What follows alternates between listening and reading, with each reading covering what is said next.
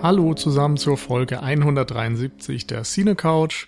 Heute mal wieder zu zweit und zwar mit mir, dem Nils und mit Michi. Hallo. Genau, wir haben uns in dieser Woche einen neueren Film vorgenommen. Ich glaube, ich hatte eigentlich behauptet, dass wir einen Klassiker äh, vorbereitet haben, aber wegen Grippe und Herbst und so weiter und Terminen und wie das immer so ist. Sitze ich jetzt hier. Genau. Ungeplanterweise, aber ist natürlich auch schön. Ähm, wir haben uns den Nachtmar vorgenommen, einen deutschen Film mal wieder von Akis, beziehungsweise, wie hieß er, Achim Achim, Burkhardt Achim oder so? Bon, Bornhack. Bornhack, Achim Bornhack. Aber nennen wir ihn nur Akis, denn das ist quasi auch sein persönlicher Wunsch tatsächlich, dass er so als Filmemacher, als Akis betitelt wird, weil er sich so ein bisschen gesagt hat, das habe ich in einem Interview ähm, gehört, wenn er Auftragsarbeiten macht, wenn er Werbeproduktion macht und so weiter, dann nimmt er seinen bürgerlichen Namen und macht eben dann auch quasi, bedient die Interessen seiner Auftraggeber, aber wenn er selbst kreativ Hand anlegt und so sein eigenes Ding draus machen möchte, dann steht da so seine Kunstfigur Akis dahinter. Interessant, wusste ich nicht. Ja, Mensch. Also dieses äh, Interview können wir hoffentlich auch verlinken. Das ist von Kino Plus, von den Rocket Beans. Ist auch im Bonusmaterial auf der jetzt demnächst erscheinenden Blu-ray von Koch Media äh, erhältlich. Da haben wir ein Rezensionsexemplar bekommen und konnten den Film darum jetzt anschauen. Wir schauen mal, ob das möglich ist, das zu verlinken. Ansonsten findet ihr das eben auf der Blu-ray. Ist auf jeden Fall sehr interessant. Ähm, genau, dieser Film ist jetzt, glaube ich, auf der Berlinale gelaufen und hat da sehr für Aufmerksamkeit gesorgt. Dann hat man immer mal wieder in Medien über ihn gelesen, sehr euphorisch auch über ihn gelesen und gehört und so weiter. Lief dann kurze Zeit im Kino, Mm, wie das so ist bei kleineren Produktionen. Ich glaube, der hat auch ein sehr niedriges Budget und keine offizielle Förderung, also keine deutsche Filmförderung bekommen. Insofern stehen da nicht so ähm, große Geldgeber dahinter auf ich jeden glaube Fall. sogar eigentlich fast gar kein Geldgeber. Also Akis, ähm, sowas, das, was ich jetzt gehört und gelesen habe, ist er auch äh, eben einer der Regisseure, der sich nicht reinreden lassen möchte und dem seine Freiheit bei der Film, beim Filmdreh sehr wichtig ist. Dementsprechend ist das ein sehr frei ged- gedrehter Film, also ein Independent-Film des deutschen Kinos. Und das, was ich gehört hatte, ist, dass er ein Budget von 100.000 Euro hatte, Hui. was jetzt wirklich nicht viel ist. Nee. Und ähm, unter anderem auch nur deswegen funktioniert hat, weil anscheinend auch die Schauspieler, die ja tatsächlich auch teilweise sehr namhaft sind hier in diesem Film, ähm, andere Verträge gemacht haben und jetzt nicht ihr Riesen oder nicht ein übliches Budget verlangt haben. Da weiß ich jetzt keine großen Details, aber ähm, das stand ja dann tatsächlich auch im Abspann, dass er sich da sehr herzlich bedankt hat für die außerordentliche Hilfe. Also das ist schon wirklich ähm, ja eine andere Art des Filmemachens, kann man sagen. Ähm, merkt man auch sehr, sehr deutlich am Film. ja. Gehen wir ja nachher nochmal drauf ein. Genau. Also wir gehen auf jeden Fall jetzt, weil der nicht allzu lang im Kino lief, davon aus, dass zwar viele wahrscheinlich von dem Film gehört haben, aber einige den vermutlich nicht geschaut haben. Und damit wir euch quasi dieses Erlebnis dann nicht kaputt machen, werden wir erstmal versuchen, spoilerfrei so ein bisschen die Faszination vom Nachtmar zu erklären und später geht's dann so ein bisschen mehr in Richtung Interpretation, wo wir, glaube ich, auch noch einen großen Part anlehnen können, weil ja, der Film ist nicht so ganz eindeutig, bietet viele Facetten und da wollen wir natürlich drauf eingehen. Genau, erstmal machen wir euch hoffentlich ein bisschen Lust auf den Film und ähm, bald erscheint dann tatsächlich auch die Blu-ray beziehungsweise DVD. Also kann man das dann auch im heimischen Kino mal nachholen, falls man es nicht im Kino geschafft hat. Wir haben es ja auch nicht ins Kino geschafft damals. Stimmt. Ähm, ich glaube, hier in München lief er so gefühlt einmal und dann nie wieder. Also Ja, ich glaube, der lief zwar ein paar Wochen, aber dann immer einmal pro Woche und um 22 Uhr oder so. Und da muss man natürlich dann auch irgendwie Zeit finden, um das Mhm. Ja. einrichten zu können. Das war leider schwierig, aber jetzt haben wir es ja geschafft. Ähm, ich bin ganz froh drüber. Das ist tatsächlich einer der Filme gewesen, wo, ähm, ja, weiß nicht, von dem mir Jan auch schon erzählt hatte. Ich glaube, Jan hatte den tatsächlich auf der Berlinale dieses Jahr gesehen. Und, und dann nochmal in Mainz im Kino, wenn ich das jetzt richtig im, im Kopf habe. Ich glaube sogar nur im Kino, Nur im Kino? oder? Aber bin ich sicher. Ich weiß nur noch, dass wir uns ähm, ja mal mit Christian von Second Unit getroffen haben und mit Arne von Enough Talk. Und das Gespräch kam irgendwann darauf, so was denn so die Filme des Jahres sind bisher. Und wir hatten tatsächlich dann irgendwie Toni Erdmann, Der Bunker und eben der Nachtmar im Raum stehen. Was ich sehr interessant fand. Normalerweise hätte man ja vielleicht erwartet, dass irgendwelche amerikanischen Blockbuster oder was weiß ich, ein Tarantino oder so vorne steht. Nee, drei deutsche Filme. Hatten wir nicht sogar auch noch Victoria oder war das schon letztes Jahr? Das war schon letztes oder Ah. vorletztes Jahr sogar. Ist der doch schon so lange Auf jeden? Fall nicht 2016. Hm, na okay. Aber ähm, vielleicht reden wir über den ja auch nochmal ganz kurz. Also es gibt da auf jeden Fall irgendwie so eine, eine Richtung. Ähm, falls ihr von den angesprochenen Personen auch nochmal was hören wollt, ähm, Jan war ja auch bei der Second Unit zu Gast und hat da auch über den Nachtmar geredet. Ähm, ja, habe ich mir auch angehört tatsächlich den Podcast. Jetzt auch so ein bisschen zur Vorbereitung. Kann ich empfehlen. Äh, die gehen dann, glaube ich, nochmal auch auf andere Sachen ein, als auf die wir jetzt eingehen werden. Das ist aber nicht abgesprochen, das ist einfach nur persönlicher Geschmack. Also, ähm, das klingt jetzt, glaube ich, komisch. Aber, aber es ist so. Aha. Wollen wir noch ein bisschen Name-Dropping machen? Ähm, wir haben nämlich noch Menschen, bei denen wir uns bedanken möchten. Oder beziehungsweise einen, einen ganz besonderen Menschen, der uns sehr am Herzen liegt. Denn er gibt uns tatsächlich Geld monatlich. Und das schon äh, etwas länger. Die Rede ist von Ulf P. Ähm, vielen, vielen Dank, dass du uns bespendest, dass du unser Patron, Ja, Patron wir bist. es so. Irgendwie so. Genau. Und äh, an alle anderen da draußen, die der Meinung sind, äh, wir sind euer Geld wert ähm, oder unsere Podcasts sind euer Geld wert. Ähm, seit etwas längerer Zeit sind wir jetzt bei Patreon. Ähm, wir haben unsere eigene Seite da. Schaut doch einfach mal vorbei. Vielleicht ähm, können wir euch überzeugen. Genau. Vielen Dank schon mal und sorry dafür, dass es in dieser Folge dein kein Paul-Witz gibt. Ja, aber er möchte ganz bald wieder ganz viele Podcasts machen. Das Dumme ist halt nur, dass er mit Horror jetzt auch nicht so viel anfangen kann. Und ich glaube, er versumpft gerade sehr in seinem Studium. Ja. Aber, Aber er apropos Horror. Wir haben ja noch den sogenannten Horror-Oktober laufen und geplant war tatsächlich auch den Film jetzt in diesem Rahmen zu schauen. Ähm, ist natürlich dann so im Nachhinein auch die Frage, inwieweit der Nachtmar eigentlich ein Horrorfilm ist. Äh, da möchten wir auf jeden Fall auch noch drauf kommen, aber ich würde vorschlagen, als erstes beginnen wir mal mit einer kurzen Story-Zusammenfassung. Ja, äh, die werde ich tatsächlich auch kurz halten, denn ähm, das ist ein, ein, ein schwieriger Film, also wenn es nur um die Inhaltszusammenfassung geht, weil er nicht sehr geradlinig erzählt ist und auch sehr viel Platz zur Interpretation lässt. Ähm, so ganz grundlegend geht's erstmal um unsere Anta äh, Protagonisten, Protagonistin, nicht Antagonistin, äh, Tina oder Antonia heißt sie, glaube ich, in vollen Namen, aber eigentlich wird sie immer nur Tina genannt.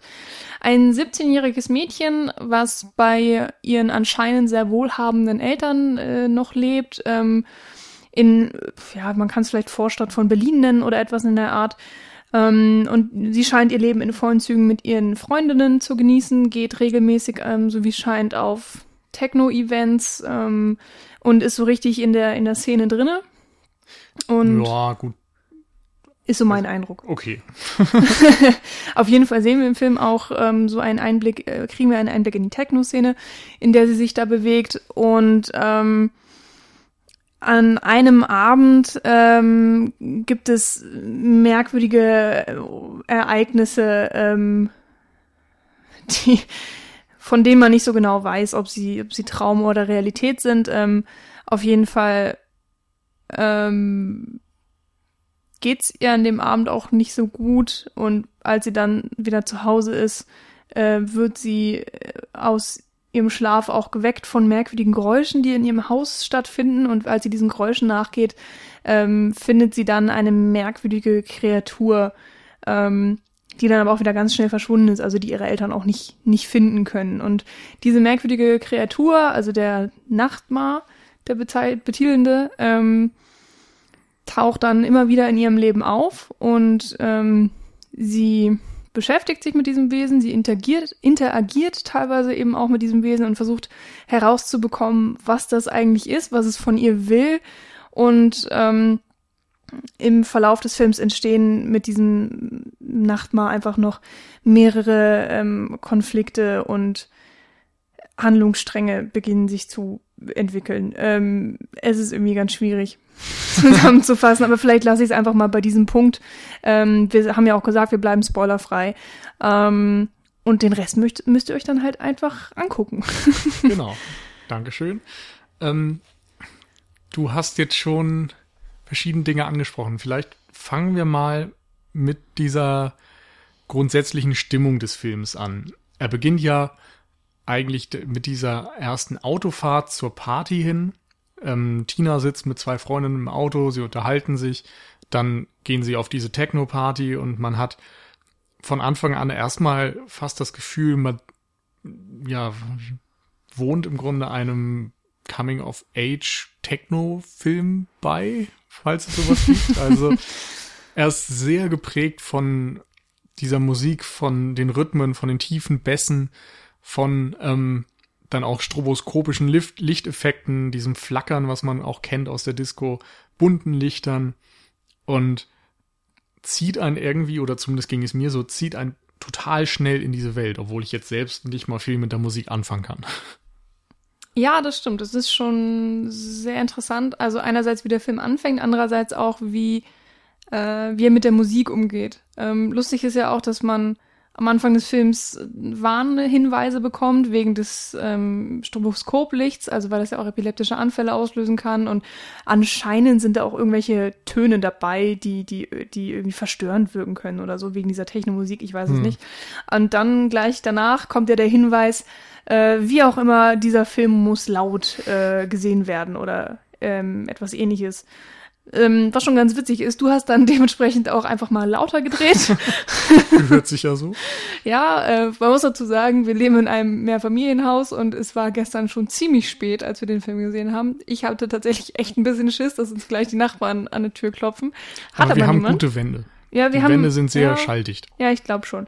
Aber ich war ein bisschen befangen, muss ich sagen, aufgrund der Lautstärke. Aber ähm, ich glaube, das macht wirklich einen großen Reiz aus. Also, dass man so schonungslos dieser doch extrem krassen Technomusik ausgesetzt wird. Und krass meine ich jetzt einerseits wegen der Lautstärke natürlich, weil der Film an sich gibt die Technomusik ja auch von sich schon laut her. Also die Gespräche, ähm, die dann danach kommen, sind natürlich dann deutlich leiser. Ähm, also der, ich finde, der Unterschied ist einfach schon deutlich ähm, spürbar. Also insofern ähm, extrem und auf der anderen Seite auch ähm, extrem in der Sicht, dass die Techno-Musik dann so wirklich in den Vordergrund gelegt wird. Du hörst teilweise nichts anderes. Es gibt mehrere Minuten im Film, wo man nur dieser Techno-Musik ausgesetzt ist. Ähm, ja, die Richtung kann ich jetzt nicht benennen. Ist ja auch nee. nicht wichtig. Und das ist schon ähm, mutig auf jeden Fall auch. Und würde man, glaube ich, so im deutschen Fernsehen, also wenn man jetzt einfach mal den Fernseher anschaltet und sich anguckt, äh, was Deutschland denn noch so produziert, würdest du es nicht unbedingt finden. Also er experimentiert da auch wirklich schon so ein bisschen. Hm, stimmt. Und ich fand eben auch interessant, dass man keine Dialoge versteht zum großen Teil. Du hast selbst gesagt, es ist dann einfach die Musik im Vordergrund. Wir wohnen Dialogen bei, die einfach nur untertitelt werden, weil wir gar nicht verstehen können, was dort gesprochen wird was irgendwie auch ein interessantes Mittel ist. Und es weckt dann der Film auch in der Folge immer wieder Assoziationen, die nicht unbedingt das typisch deutsche Kino sind, sondern die eher so im internationalen, oftmals auch amerikanischen Kino zu finden sind. Ähm, mir ging so, diese Anfangssequenz, Techno-Party und so weiter, hat mich an Spring Breakers erinnert. Hm. Auf eine Art. Bei Spring Breakers natürlich hast du den Strand und alles ist sonnig, so die typischen Florida-Strände und so weiter und trotzdem so eine MTV-Ästhetik und ja, laute Bässe, diesen Dubstep-Kram und bunte, übersättigte Farben. Und auf eine Art, finde ich, wirkte das auf mich wie das deutsche Äquivalent dazu. Du hast dann eben ein Schwimmbad stattdessen, weil man hat halt keine äh, Florida, Miami Beach Strände oder sowas. Mhm. Und es ist dann eben abends, weil du da eine bessere Lichtshow machen kannst und so weiter. Und es wirkt dann auch von der Musik irgendwie so ein bisschen industrial-lastig und wie die Leute da auftreten, erinnert einen vielleicht an eine Mischung aus, weiß ich nicht, Kraftwerk und Rammstein und Marilyn Manson und sonst was. Da werden irgendwie so, ja, gewisse Underground-Assoziationen auch wieder mhm. geweckt, die man vielleicht so mit der Berliner Techno-Szene verbindet, ohne wirklichen Zugang zu haben. Mhm. Zumindest war das ja mein Eindruck. Ja, das ist auch so ein bisschen das Problem, was ich hier sehe, weil wir jetzt zwei Menschen sind, die mit der Szene keine Berührungspunkte haben. Und ich habe so ein bisschen, also ich würde jetzt einfach mal sagen, dass der Film diese Szene relativ authentisch darstellt, aber eigentlich kann ich mir dieses Urteil überhaupt nicht erlauben, weil ich nicht weiß, was die authentische Techno-Szene ist. Nee, es, aber es, es wirkt wirkt ja halt für mich so einfach. gut, wenn man, ja, wenn man das Gefühl hat, dass da irgendwie, ach Gott, ähm, Also es, äh, das Lustige ist ja auch noch dieses Paradox, äh, Paradoxon, was da drin herrscht, weil ähm, auf der einen Seite ist es alles so, so super künstlich, ähm, aber es wirkt nicht künstlich. Also das meine ich auch vielleicht mit Authentizität. Ähm, und diese Künstlichkeit ist einfach, ne, die, ja, diese, diese Kostüme, die du auch schon meintest, die sind ja teilweise dann auch super doll geschminkt und ähm, tragen Sachen, die man, mit denen ich jetzt normalerweise nicht auf die Straße gehen würde. Und sie sind ja auch so, scheint so ein eingeschworener Haufen zu sein. Die kennen sich irgendwie alle untereinander. Also vielleicht ist die Szene, die da dargestellt wird, auch irgendwie sehr klein, keine Ahnung. Ähm, es wirkt auf jeden Fall für mich, auf mich so ein bisschen familiär auch. Und dadurch, dass man jetzt selber eigentlich keine Berührungspunkte hat, ähm, ist es natürlich dann irgendwie schwer, sich als Zuschauer dann damit zu identifizieren. Und gleichzeitig ist es auch irgendwie ein bisschen vielleicht schwierig, das anzunehmen, weil wenn man jetzt eine Musik hört, mit, die man sonst irgendwie nicht hört oder auch die man eigentlich vielleicht gar nicht mag, ist es auch vom Film ein gewisses Risiko, dass er damit eingeht, weil vielleicht schaltet man dann einfach ab, wenn man merkt, dass die Musik immer, immer wieder kommt. Das ist fast nichts anderes. Oder ich glaube, es gibt sogar gar keine andere Musik in diesem Film, oder? Der Soundtrack ist auf jeden Fall auch von Akis mit ähm, gestaltet. Ähm, und trotzdem, also ich habe das Gefühl, es ist so künstlerisch gestaltet und es ist wirklich auch ein sehr, also insgesamt sehr künstlerischer Film und ein, ein Kunstprodukt, und ich meine das jetzt nicht negativ, ähm, dass ich dann diese Techno-Musik eben da zuordne und deswegen auch sehr, sehr gut annehmen kann. Mhm. Also ich glaube, ich sehe das, also man, man hört die Musik im Film ja nicht, weil man sie selbst mag, sondern man hört sie, weil sie zum Film gehört. Und deswegen ja, ist es weil vollkommen die in Ordnung. Protagonisten sie vor allem auch mögen Genau. und sich damit identifizieren. Und es erzählt einem eben auch zum Teil etwas über diese gesamte Welt, würde ich sagen. Die Atmosphäre wird natürlich dann auch nicht nur von der Musik bestimmt, sondern auch vom Visuellen. Das hatten wir auch schon ein bisschen mit diesen ganzen Lichteffekten und so weiter angesprochen. Ähm, aber auch wenn man so in den späteren Verlauf des Films geht, fällt einem auf, dass diese Techno-Elektro-Score, also es ist nicht immer Techno, aber keine Ahnung, wir hatten gesagt, wir können es nicht in Worte fassen, aber Genau. es ist zumindest elektronische Musik und eben sehr, ja, äh, geht nach vorne, sehr rhythmisch und so weiter. Die finden wir den ganzen Film lang vor und der Film ist erstaunlich bunt, finde ich. Also es gibt immer extrem viele bunte Lichter vor allem. Also es sind nicht unbedingt die Sets, die jetzt so farbenfroh designt wären, aber man hat an ganz, ganz, ganz vielen Stellen irgendwie farbiges Licht, was so eine gewisse Disco-Stimmung hervorruft, aber eben auch so etwas Künstliches. So 80s Filme auch irgendwie, keine Ahnung, Ja, fast. mit Also es ist, Neon-Geschichten. es ist noch nicht ganz so extrem, weil ich finde, ähm, er ist nicht ganz so bunt, wie du es jetzt darstellst. Also es gibt ähm, manchmal diese Neon-Knicklichter, davon so ein paar, was äh, ganz nette Highlights setzt. Ansonsten ist für mich eher so im Vordergrund gewesen ähm, dunkelblaues, sage ich jetzt einfach mal, und, und äh, rotes äh, Licht. Und die dann aber auch ähm, sehr konzentriert, sage ich jetzt mal. Mhm. Also es gab jetzt nicht viel dazwischen. Es gab jetzt kein Pink, Grün, Gelb, was auch Ja, immer. doch, eben schon. Also in ihrem Zimmer zum Beispiel, in Tinas Zimmer äh, oder im Haus überhaupt, hast du eben ganz oft nachts dieses Blau und Rot. Das recht. Aber Gelb zum Beispiel gibt's tatsächlich ganz oft. Also immer wenn sie Auto fährt, hast du die Straßenbeleuchtung, die extrem gelb leuchtet. Ähm, am Anfang überhaupt dieses Handyvideo und der, der Autounfall, der Ja, ist stimmt. in Gelb gehalten. Das ganze Finale, ohne jetzt zu spoilern, hat auch viel Gelb mit dabei. Hm. Also da sind schon sehr farbenfrohe Lichter überhaupt immer wieder drin. Das fand ich auf jeden Fall interessant und sorgt für eine sehr eigene Atmosphäre einfach. Also es ist ein Film, der immer wieder in bestimmte Richtungen leitet. Also mir geht's so, dass ich dann eben teilweise an die 80s denke. Ich habe gesagt, ich denke an Spring Breakers. Ähm, mir gehen ganz viele andere Filme im Kopf irgendwie herum, wo ich gewisse Überschneidungspunkte sehe, ohne dass irgendwie der Nachtmar sich so anfühlt, als wäre er bewusst wie irgendein spezieller anderer Film gemacht worden. Hm. Also für mich hat ähm, die Lichtgestaltung auch dazu geführt, dass es den Film noch mal ein bisschen mehr verzerrt hat, also ein bisschen mehr von der Realität weggeholt hat, was jetzt nicht prinzipiell äh, mit der Techno-Szene verbunden ist, ähm, denn wie du ja auch schon sagtest, wir haben diese Lichter ähm, oder diese sehr, ja, großflächigen Farblichter, sage ich jetzt einfach mal. Ähm, sehr oft im Film und auch sehr oft ohne, dass es irgendwas mit diesen Partys zu tun hat. Und vor allen Dingen auch bei ihrem Schlafzimmer äh, ist es ja so prägnant, dass einfach dann das komplette Zimmer oder es sind es sind halt irgendwie so zwei Hälften ähm, und die eine Hälfte ist komplett in so ein Blau gehüllt und die andere Seite dann eben komplett in so ein Rot und es gibt ja fast nichts anderes. Klar, es gibt dann noch Helligkeitsunterschiede und Schatten und so weiter, aber die Farben sind dann auf jeden Fall ähm, ja, im Vordergrund auch nicht unbedingt, aber sie füllen eben komplett alles aus und das ähm, sieht man einfach nicht häufig. Also ich kenne jetzt auch niemanden, der sein Zimmer so gestaltet hat. Ähm, und es ist natürlich sehr auffällig und einerseits macht es alles so ein bisschen schöner, hat man das Gefühl.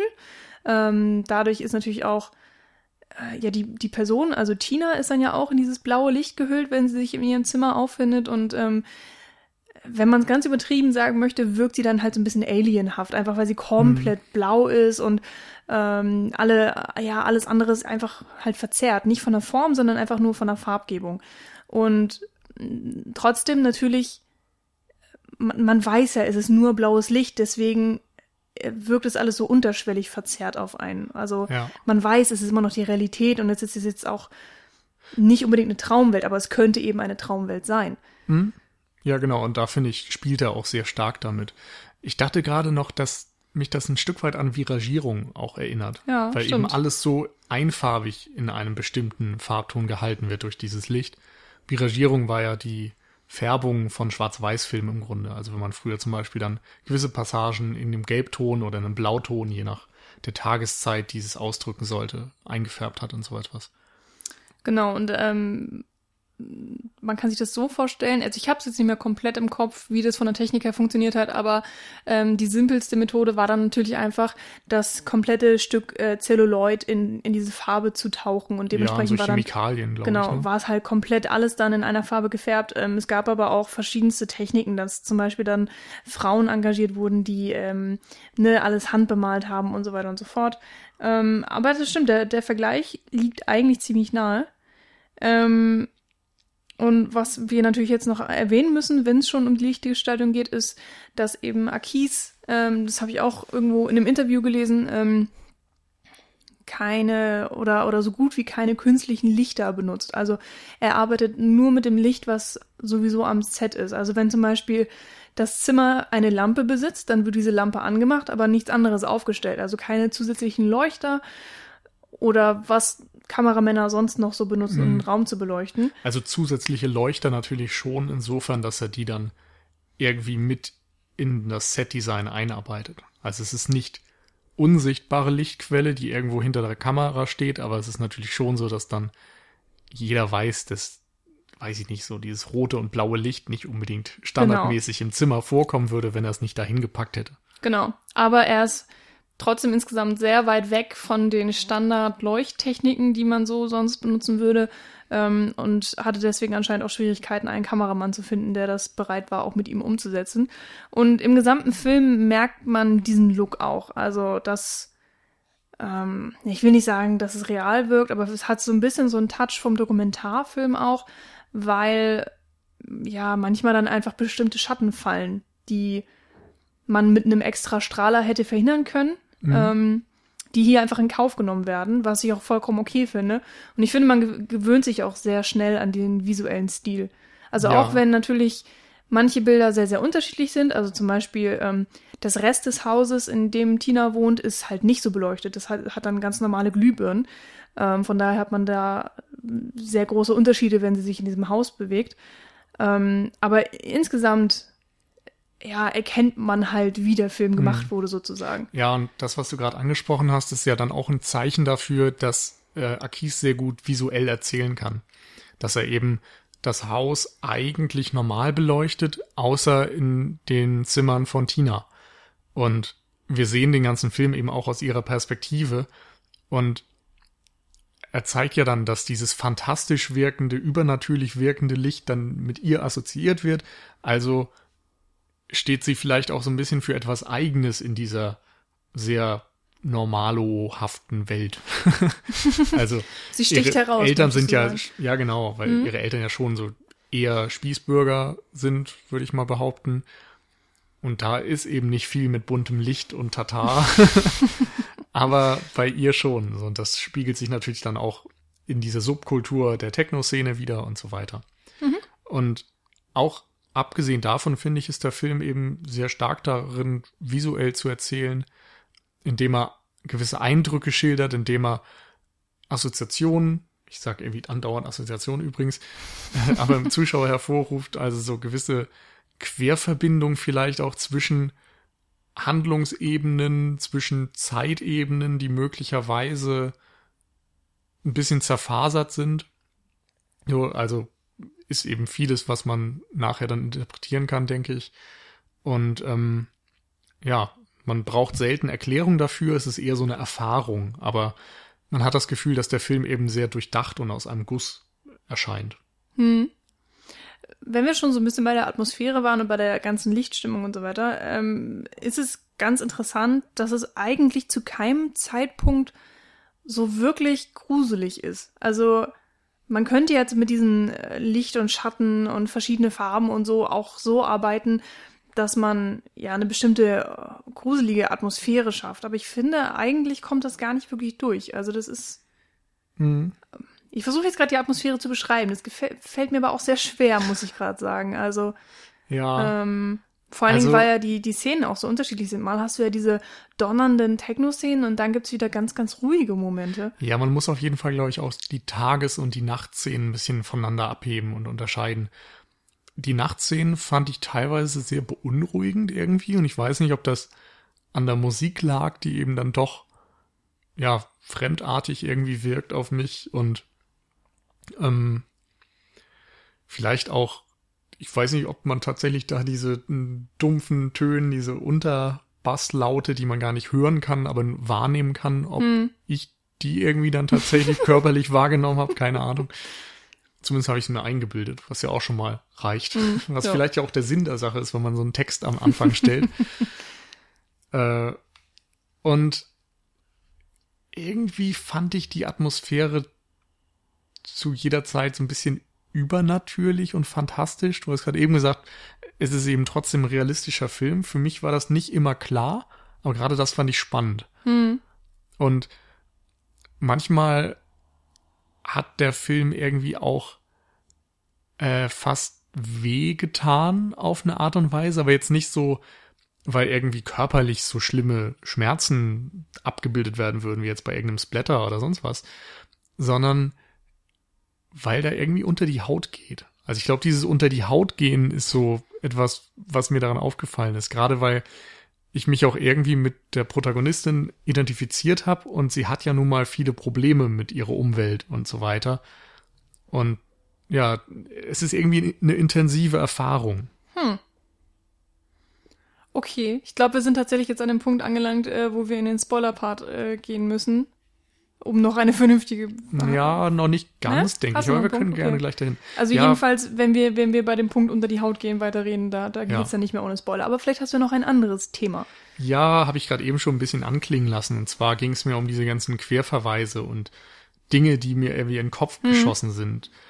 Ähm, der Film erinnert da eben an so einen Stream of Conscience irgendwie. Also es ist nicht total von A nach B narrativ durchdachter Film vielleicht. Also er hat nicht den großen Höhepunkt, auf den er vielleicht zusteuert, was irgendwie vorher narrativ so perfekt ähm, Ausgearbeitet wurde. Danke, genau. Ähm, sondern lebt irgendwie auch davon, dass er mal links guckt und mal rechts guckt und dann einfach Dinge tut, die jetzt im Handbuch vielleicht nicht so drinstehen würden, aber er will's halt so. Also er nimmt sich irgendwie viele Freiheiten raus, was natürlich auch irgendwie an den Produktionsbedingungen dann liegt. Und das hat zumindest bei mir dazu geführt, dass ich eben an viele andere Filme denken musste und ich dachte, ich kann da vielleicht noch einfach ein paar so in den Raum werfen. So ein, so ein Name-Dropping ist so ein bisschen. Name-Dropping und auch irgendwie, weil es eben so schwer fällt, die Atmosphäre wirklich klar Mhm. zu benennen, hilft es vielleicht dann andere Filme zu nennen, die in teilweise die, die teilweise ähnlich sind. So, Ja. das ist mein Gedanke jedenfalls. also ähm, Nicolas Winding Reffens Neon Demon. Ja, der liegt auf jeden natürlich Fall- auch total auf der Hand. Also ja, alleine wegen des Scores natürlich und weil wir den jetzt auch vor nicht allzu langer Mhm. Zeit noch gesehen haben. Viel Score, viel Dunkelheit. Ähm, Krasse Lichter natürlich auch. Genau, sehr viel Neon, bunt, sonst wie, sagt der Titel auch schon. Und eben auch so ein bisschen eine Geschichte einer jungen Frau, die sich irgendwie in einer schlimmen Welt zurechtfinden muss. Also sind tatsächlich mehr Übereinstimmungen, als man vielleicht denken könnte. Dann musste ich an Ex-Drummer denken. auch so ein Film, den wahrscheinlich niemand kennt, der jetzt zuhört. Das mag sein, aber ich finde den großartig. Ich muss den auch unbedingt mal wieder gucken und vielleicht auch mal im Podcast unterbringen. Ein belgischer Film auf jeden Fall, Ex-Drummer, wie gesagt. Ist der nicht sogar auf deiner Liste der fünf Ja, Filme, die du noch glaub, besprechen ja. möchtest? Oder das nur so auf meiner Vorschlagsliste. Also ich, Ich habe hab mich auf jeden Vorschläge. Fall ähm, drunter geschrieben. Ich hätte Lust, den Ja. mal zu besprechen. ähm, da gibt's auf jeden Fall gewisse Passagen, die auch über Kopf gedreht werden, also wo die Kamera auf dem Kopf steht, was in dem Nachtmahl eben auch mal passiert zu Beginn. Und der nimmt sich da eben auch viele Freiheiten. Ich glaube, in den ersten fünf Minuten bewegen sich die Protagonisten einfach mal komplett rückwärts. So einfach so. Und dieses aus den Fugen geratene Bild, was dabei rumkommt. Und zudem hat er noch eine extrem dreckige Unterschichtsatmosphäre irgendwie. Das hat mich dann auch wieder dran erinnert. Ähm, dann war ich bei Donnie Darko. Mhm. Einfach, weil der auch ja sehr viele Interpretationsansätze bietet, weil er mit verschiedenen Dingen spielt, weil sein Protagonist auch irgendwie ja so mysteriös wirkt. Der hat eben Elemente eines Superhelden, Elemente eines ähm, psychisch gestörten, Elemente eines Außenseiters und irgendwie verbindet er das alles zusammen in dieser Teenage-Angst-Version und das sehe ich im Nachtmar dann auch wieder. Also, ah, ich weiß gar nicht. Es, es sind, ich glaube, der hat tatsächlich auch, wenn man drüber nachdenkt, dann narrativ sehr viele Ähnlichkeiten, aber da können wir im Spoiler-Part eventuell auch nochmal näher drüber sprechen. Ähm, und was mir dann noch einfiel, ist so, dass der Film für mich teilweise auch als Berlin-Film wirkt, falls das ein Begriff ist. Also es gab in den letzten Jahren immer mal wieder Filme, die versucht haben, auch so ein bisschen Berlin als Stadt oder als Charakter abzubilden, würde ich behaupten. Und die da auch sehr, sehr unterschiedlich vorgegangen sind. Wir haben, glaube ich, mal im Podcast über Oh Boy gesprochen, Mhm. der natürlich als schwarz-weiß gehaltene Tragikomödie sehr, sehr, sehr anders funktioniert als jetzt zum Beispiel ein Thriller in einem One-Take wie Victoria. Aber beide versuchen irgendwie Berlin als Stadt abzubilden. Victoria zum Beispiel auch in, am Anfang in der Eröffnungssequenz im Techno-Club Ja. und mit Stroboskoplichtern und so ja, weiter. Auch Also da natürlich ein steckt sehr experimenteller Film oder ein Film, der sich mal was anderes Genau. traut. Ne? Dann, auch eine, eine weibliche Hauptrolle. Also ich habe Ja. das Gefühl, dass das wird jetzt auch irgendwie immer prägender. Also auch eben Filme, die ja, die dann eben von der weiblichen Hauptrolle geprägt werden. Also wo das dann Mhm. auch tatsächlich wichtig ist, dass es irgendwie eine Frau ist. Ja. Und dann gibt's zum Beispiel noch Berlin Calling, der glaube ich auch jetzt schon wieder sechs, sieben Jahre alt ist, der ähm, so die Elektroszene von Berlin wirklich porträtiert und Mhm. so ein, einem DJ im Grunde folgt, dann auch so seine Drogenprobleme hat und äh, ja seinen Platz im Grunde sucht. Und dabei wird auch sehr, sehr viel über die Stadt Berlin und gewisse Szenen in der Stadt erzählt. Und der Nachtmar hat eben auch gewisse Tendenzen davon. Ist ansonsten ein völlig anderer Film, ist jetzt kein Porträt irgendwie dieser Musik oder so etwas, was teilweise auch in den Medien so durchkam, als wäre es jetzt irgendwie der Fall, genauso wie manche eben gesagt haben, es ist ein reiner Horrorfilm oder so etwas, was alles irgendwie nicht stimmt. Aber der Nachtmar schafft es irgendwie ganz, ganz, ganz viele Elemente aus verschiedensten Richtungen in sich zu vereinen und das fand ich irgendwie beeindruckend. Ich musste tatsächlich noch so. Und ich weiß auch gar nicht warum. Es waren eigentlich nur so wirklich Mini-Momente, die mich äh, tatsächlich an. Ähm, Gott, wie heißt der Film jetzt? Hier Spotless Mind und so. Eternal Sunshine of the Spotless Genau. Mind. Dankeschön. An dem muss ich tatsächlich auch kurz denken. Aber ich glaube, das ist wirklich nur wegen, wegen der Anfangsszene mit dem, mit dem Autounfall irgendwie. Weil man da so ein bisschen ähm, aus, der, aus der typischen Erzählebene so ein bisschen rausgeschmissen wird. Und das passiert ja in. Autounfall? Nicht in Sunshine, sondern in, in der Nachbar, der Autounfall. Ach so. Ah, ich dachte gerade. Ja, okay. Nee, in, in äh, Spotless Mind weiß ich gar nicht, ob es einen gibt. Aber Hm. Also ich, ich weiß, da gibt es ja wahrscheinlich gar nicht so viele Parallelen, aber ja, für einen kurzen Moment war ich tatsächlich irgendwie an den auch erinnert. Ja. Und ich war noch bei Possession von Andrei Slavsky. Das ist auch so ein Berliner-Film irgendwie. Auf der einen Seite und auf der anderen Seite irgendwie Horrorfilm und so sehr, sehr, sehr mysteriös und interpretationswürdig, wo eine Frau eine Beziehung oder eine Sexbeziehung zu einem Oktopus oder sowas aufbaut. Das wird nie Sehr geklärt, abgefahrener oder? Film. Äh, nicht so richtig. Also es ist ja auch, kannst du drüber denken, was du möchtest, glaube ich, und alles ist irgendwie richtig und falsch zugleich. Ja. Ähm, ja, und ansonsten noch so ein, zwei narrative Sachen, die wir dann jetzt wirklich im Spoiler-Part besprechen sollten. Vielleicht vorher noch mal ganz kurz von mir zumindest eine ganz, ganz ernst gemeinte und vehemente Empfehlung an, für diesen Film. Eine vehemente Empfehlung. Vehemente Empfehlung. nee, muss ich echt mal sagen. Also, mich hat der Film total in seinen Bann gezogen. Ich habe sehr viel Spaß irgendwie beim Schauen gehabt und dann auch dabei so ein bisschen mitzudenken. Und er lässt mich auch jetzt zumindest einen Tag später noch nicht so sehr los. Also, ich hätte fast Lust, den direkt nochmal zu gucken.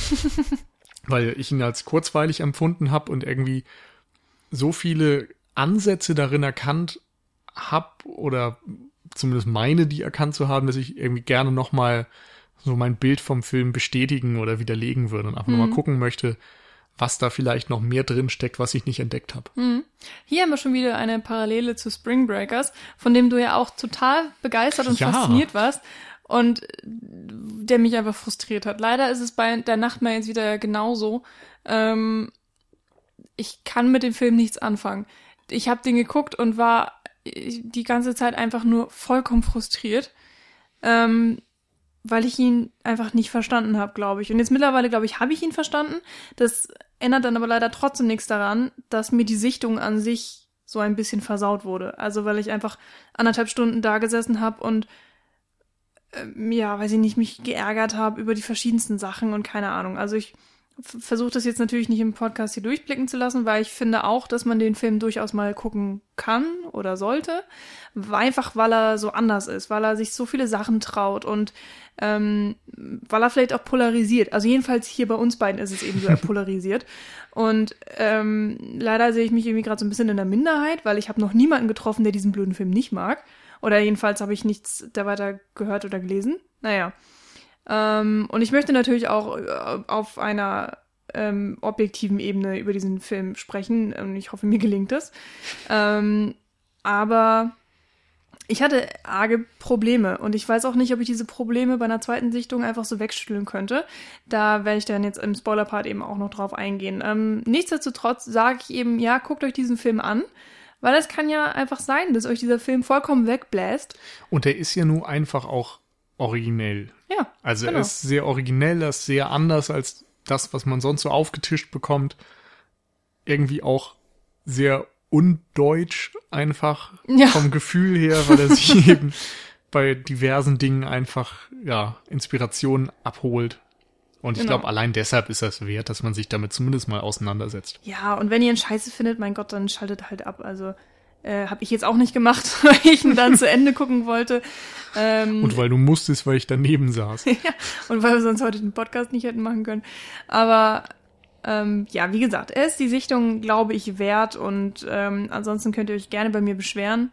Ähm, falls ihr ihn scheiße fandet, dann können wir zusammen abhaten. Das würde mich auch mal sehr freuen. Weil irgendwie ist es auch So ein bisschen. schlimm. Es ist ein bisschen anstrengend, wenn man halt über einen Film reden muss, ähm, über den man eigentlich kaum was Gutes sagen kann. Und trotzdem hat man das Gefühl, man möchte diesen Podcast jetzt nicht dadurch zerstören. Ähm, Bei Spring Breakers war das noch einfacher, weil es war eine der Folgen, die wir tatsächlich zu fünft aufgenommen haben. Nee, zu viert. Du warst nicht dabei, weil du nicht gesehen hast. Und dann habe ich die Jungs einfach reden lassen. Die waren ja alle vollkommen hin und weg. Und dann habe ich mal irgendwann ähm, im letzten Teil dann so zehn Minuten rumgehatet und dann war es auch gut. Naja, aber nein, ich gebe mir Mühe. Ich bin ja jetzt auch ähm, erfahrene Podcasterin, so nach, nach über Ansonsten 100 Folgen. musst du jetzt halt einfach mir das Feld überlassen. Denn wir kommen ab sofort ins Spoiler-Territorium. Also narrativ. Vom Film her, finde ich, wird die Basis direkt ganz zu Beginn gelegt. Da ist diese Autofahrt, ähm, Freundinnen fahren zur Party. Es gibt einerseits dieses Handy, Handybild vom Nachtmar schon, wo aber noch gesagt wird, es ist ein Embryo oder eine Totgeburt und der Biolehrer hat es gezeigt. Und es gibt dann wenig später dieses Handyvideo vom Autounfall, wo Tina, wie wir später, kurz Zeit später feststellen, vom Auto überfahren wird. Wo man dann wiederum nicht sicher sein kann, ob das Fakt ist, ob das tatsächlich passiert oder ob sie sich das einbildet. Und wir wissen nicht, wann es passiert ist. Weil der Film ja auch sehr dann so ein bisschen mit diesen Zeitebenen spielt, weil nicht ganz klar ist, ob er, also ob dieses Video zum Beispiel ihr gezeigt wird und tatsächlich sie selbst zeigt und sie erinnert sich in dem Moment daran, dass sie überfahren wurde oder ist es anders und sie, was weiß ich, hat einen Drogenabsturz und bildet sich ein, überfahren zu werden oder so etwas. Also es gibt sehr viele Möglichkeiten dafür. Ja, also zum Beispiel auch, was ich nämlich, was habe ich denn zuerst gedacht? Also ich glaube, äh, als zuerst hatte ich gedacht, das wäre so eine Art, ist halt ganz lustig, weil wir halt vorher Don't Look Now gesehen haben, äh, so eine Art Foreshadowing ist oder so eine se selbst äh, erfüllende Prophezeiung. So, sie sieht, wie ein Mädchen auf der Straße ähm, überfahren wird und kurze Zeit später wird genau sie in derselben Art und Weise überfahren. Da habe ich das noch für bare Münze genommen. Und ähm, hm. genau es gibt nach ja auch dem diesen einen Ewan McGregor-Film, der genauso funktioniert, oder? Wo am Ende quasi rauskommt, dass also Ja. wir müssen jetzt nicht einen Titel nennen, weil sonst wäre es auch mit der Mega-Spoiler quasi. Aber es gibt einen Film mit Ja. Ewan McGregor, den ich auch eigentlich nicht wo im Grunde am Ende einfach rauskommt, dass die ganze Handlung in der Sekunde passiert, wo er, ich glaube, sogar in einem Autounfall stirbt und dann bildet er sich quasi einfach nur alles ein und, Mhm. und so, das ist sein Hirn, das in der letzten Sekunde seines Lebens nochmal Mhm. zu Hochform aufläuft und irgendwie das, das Live, äh, das, oh Gott, das Leben, was vor den Augen abläuft, nochmal zeigt. Genau, äh, nur noch mal kurz, ähm, falls es vielleicht bei euch ein bisschen her ist. Also wir sehen ja eben diesen Autounfall, wo Tina dann weggeschleudert wird und es ist wirklich extrem brutal und ich habe auch wirklich gedacht, oh Gott, sie ist jetzt vollkommen tot oder gelähmt oder hat auf jeden Fall schlimme Verletzungen. Und ähm, sofort im Anschluss sieht man eben, wie sie auf der Straße liegt, wie sie von ihren Freundinnen so wachgerüttelt wird. Und mir fällt halt sofort, oder mir ist sofort aufgefallen, sie hat überhaupt gar keine Verletzungen und keine Kratzer gehabt. Und ich habe wirklich gedacht so, was ist denn der Scheiß jetzt? Konnten die sich irgendwie keine Special Effects leisten? Ich war echt so, ich habe diesen Film so ein bisschen fertig gemacht und dann dann hat man, haben sie aber gemerkt, so, oh, du bist ohnmächtig geworden. Und das war so der Moment, wo, wo halt klar wurde, dass ähm, diese zwei aufeinanderfolgenden Szenen tatsächlich nichts miteinander zu tun haben. Und da habe ich nämlich auch gedacht, dass sie vielleicht einfach, weil sie dieses Handyvideo vorher gesehen hat, jetzt irgendwie ähm, zu alkoholisiert war oder was. Auf jeden Fall ist sie ja dann umgekippt anscheinend und hat vielleicht dieses Video in ihren Traum eingebaut. Also dass es nur ein extrem schlimmer Albtraum war, den wir dann eben gesehen haben aus ihrer Perspektive. Hm. Das war so meine erste Interpretation. Ja. Äh, was ich ganz interessant fand, ich habe mir die Szene dann heute nochmal angesehen und es ist tatsächlich so, dass das nicht direkt aufeinander folgt, sondern direkt nachdem äh, sie vom Auto getroffen wird, hast du so eine fünf Sekunden, sekündige Montage oder so, wo sie dann auch kurz im Krankenhaus ist und so der, der Krankenhausflur gezeigt wird und so ganz viele kurze Flashes im Grunde von irgendwelchen Bildern äh, gezeigt werden, die später im Film dann nochmal gezeigt werden. Ach krass. Das hätte ich nicht mehr sagen können. Nee, klar.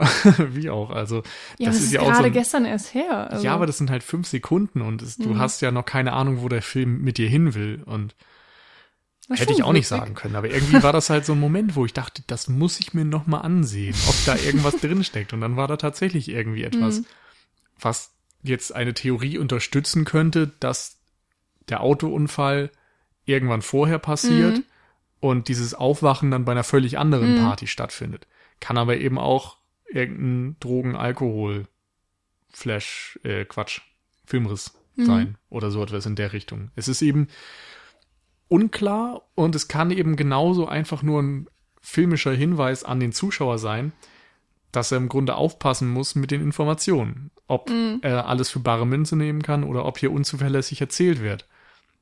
Und das fand ich auf jeden Fall sehr gelungen. Genauso wie dieses Morphen von ähm, dem Kopf des Embryos oder Nachtmaß hin zu äh, Tinas Kopf eben auch sehr deutlich symbolisiert, dass sie eventuell zum Nachtmar wird oder zumindest eine sonstige Verbindung zwischen beiden besteht.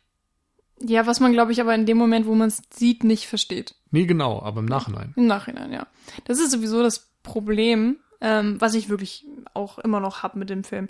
Äh, also klar, während der Sichtung habe ich schon die ganze Zeit äh, auch drüber nachgedacht, so, was könnte der Nachbar sein? Und irgendwann ähm, taucht er dann ja auch auf und kriegt immer mehr ähm, Bewandtnis eben auch während de des Films ähm, oder im Film innerhalb der Handlung. Und ich habe mir wirklich die ganze Zeit den Kopf zerbrochen, was dann überhaupt das Ding ist und hatte dann tatsächlich verschiedene Erklärungen, die ich für mich gefunden habe und eine nach der anderen habe ich dann aber wieder zerstört, weil sie keinen Sinn gemacht hat.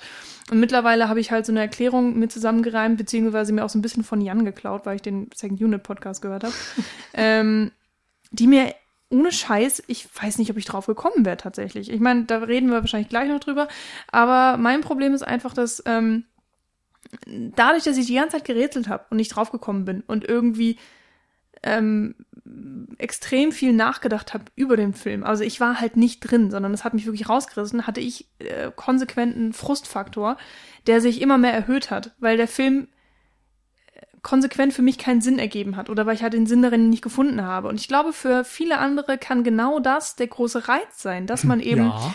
den, den Sinn nicht findet, sondern dass man eben drüber nachdenkt, dass er diese ganzen vielen Spekulationen beinhaltet. Und ich, ich möchte das jetzt nicht vollkommen verteufeln, weil ich mag sowas auch. Ich habe zum Beispiel mal irgendwie drei Stunden mit einer Freundin über den dritten Flut der Karibik-Teil geredet, weil sie den nicht verstanden hatte, weil er irgendwie zu hoch für sie war, keine Ahnung. Und dann habe ich ihr das halt erklärt und dann habe ich aber während ich das erklärt habe, irgendwie immer mehr Sachen gefunden, die man da hätte reindeuten können und so. Und da hatte ich, ich habe ich hab schon Spaß an solchen Sachen. Und ich mag auch Filme, ja, das ist ein beschissenes Beispiel. Ich weiß, das ist mir jetzt aber egal. Okay, okay. Aber ich war tatsächlich, als du angesetzt hast, so was weiß ich, bei David Lynch. So, es gibt Leute, die können mit Aber ich David habe ja noch keinen David. Lynch-Film nicht gesehen. Okay. Aber es gibt total viele Leute, die damit jede Menge anfangen können. Und es gibt Leute, die sagen so irgendwie, ist mir das zu diffus und zu offen am Ende. Und dann gibt's eben diese Mischform, so ein, ich meine, Donnie Darko wurde immer so ein bisschen als David Lynch Light bezeichnet oder so, weil den können irgendwie auch, ich sag mal in Anführungszeichen, normale Kinozuschauer einfach so weggucken und gut finden. Aber er hat eben auch Möglichkeiten, um sich ganz viele Gedanken zu machen. Aber ähm, auch so ein bisschen David Lynch Light ist vielleicht Aronofsky. Da mag ich nämlich total gerne ähm, Pie und äh, The Fountain. Also das sind auch Filme, die wirklich ähm, verschiedene Ebenen irgendwie haben, die so lose miteinander verknüpft Ja, sind und ich würde sie jetzt nicht irgendwie mit David Lynch verbinden, aber du hast schon recht. Also es ist, sind Filme, wo man sich auch dann seine Gedanken immerhin zu machen kann. und Oder Black Swan ja auch. Ja, stimmt, wobei der noch viel narrativer funktioniert. Aber ist ja egal. Auf jeden Fall, ähm, ich schließe solche Filme nicht von vornherein aus. Und, und äh, es gibt einfach Filme, bei denen das Konzept oder um das böse Wort äh, Prämisse ähm, mal zu benutzen, wo das dann einfach bei mir nicht funktioniert. Ähm, und hat's hier halt einfach leider nicht. Und das ist vielleicht ein subjektives Problem, aber ich habe auch sehr viele irgendwie objektive Sachen gefunden, die mich irgendwie ein bisschen genervt haben. Aber dann lass es vielleicht Ähm, mal dahin gehen, dass ja, wir genau, auch gerade zu diesen Theorien kommen. Du hast gesagt, du hast dir irgendwie verschiedene Theorien im Kopf immer herumgeistern lassen, die sich dann zerschlagen haben. Was war denn das?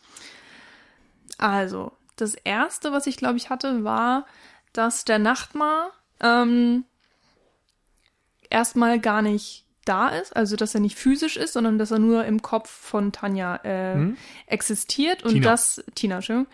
Tina. Hallo Tanja. Falls du das hörst. Oh Gott, sie hat wirklich gesagt, sie wollte sich den Podcast anhören. ich meinte nicht dich. So, äh, so Tina. Menschen, die sich Dinge einbilden, die gar nicht da sind. genau. Freudscher. Ähm, dass nämlich einfach der Nachtmar die psychischen Probleme äh, als, als verkrüppeltes körperliches Wesen darstellt, die Tina eben hat. Denn wir wissen ja auch, sie geht zum äh, Psychologen. Wir wissen zwar eigentlich überhaupt nicht warum. Ähm, aber ja, das war so meine erste Interpretation. Also von wegen, nur sie kann es sehen. Hm? Und es ist halt einfach diese Visualisierung ihrer psychischen Probleme, die sie ja äh, vielleicht hat in irgendeiner Form. Was halt ziemlich schnell im Film keinen Sinn mehr macht. Ja, weiß ich gar nicht, ob das so schnell schon keinen Sinn mehr macht. Beim Anfangs deutet der Film ja total darauf hin, als sie diesen Nachtmahl am Kühlschrank sieht und dann ist er eben nicht da, als die Leute zum Gucken kommen und so weiter. Und dann bildet sie sich ihn eben immer wieder ein und nie sieht ihn jemand, wenn es dann tatsächlich mal dazu kommt, dass viele Leute da gemeinsam drauf achten. Und ich glaube, der erste Moment, wo es nicht mehr passt, ist dann, wo ihre Eltern irgendwann mal sie überraschen. Ja, genau. Oder weil sie selbst diese Geräusche wahrnehmen. Ja, und der Nachtmahl sitzt bei ihr auf dem Bett und genau. kuschelt sich mehr oder weniger an sie und den Eltern oder der Vater vor allen Dingen rastet ja vollkommen aus. Ja, ein wahnsinniger Moment fand ich. Also der hat mich total erwischt, weil es irgendwie so eine fast eine Art Jumpscare war, weil du eben die ganze Zeit gesehen hast, wie die Eltern an der Tür rummachen und sie dann irgendwann öffnen und dann wird eben irgendwann geschnitten auf Tina, wie sie mit diesem Nachtmahl im Bett liegt. Und du wartest halt die ganze Zeit im Grunde auf diese Einstellung, weil du ja selbst nicht weißt, was die Eltern jetzt sehen werden. So liegt sie da jetzt einfach alleine rum, was wird passieren? Fand ich auf jeden Fall total spannend. Und ja, fand, also war auf jeden Fall auch eine Interpretation, die ich im Kopf hatte und die für mich auch immer noch nicht komplett aus der Welt ist.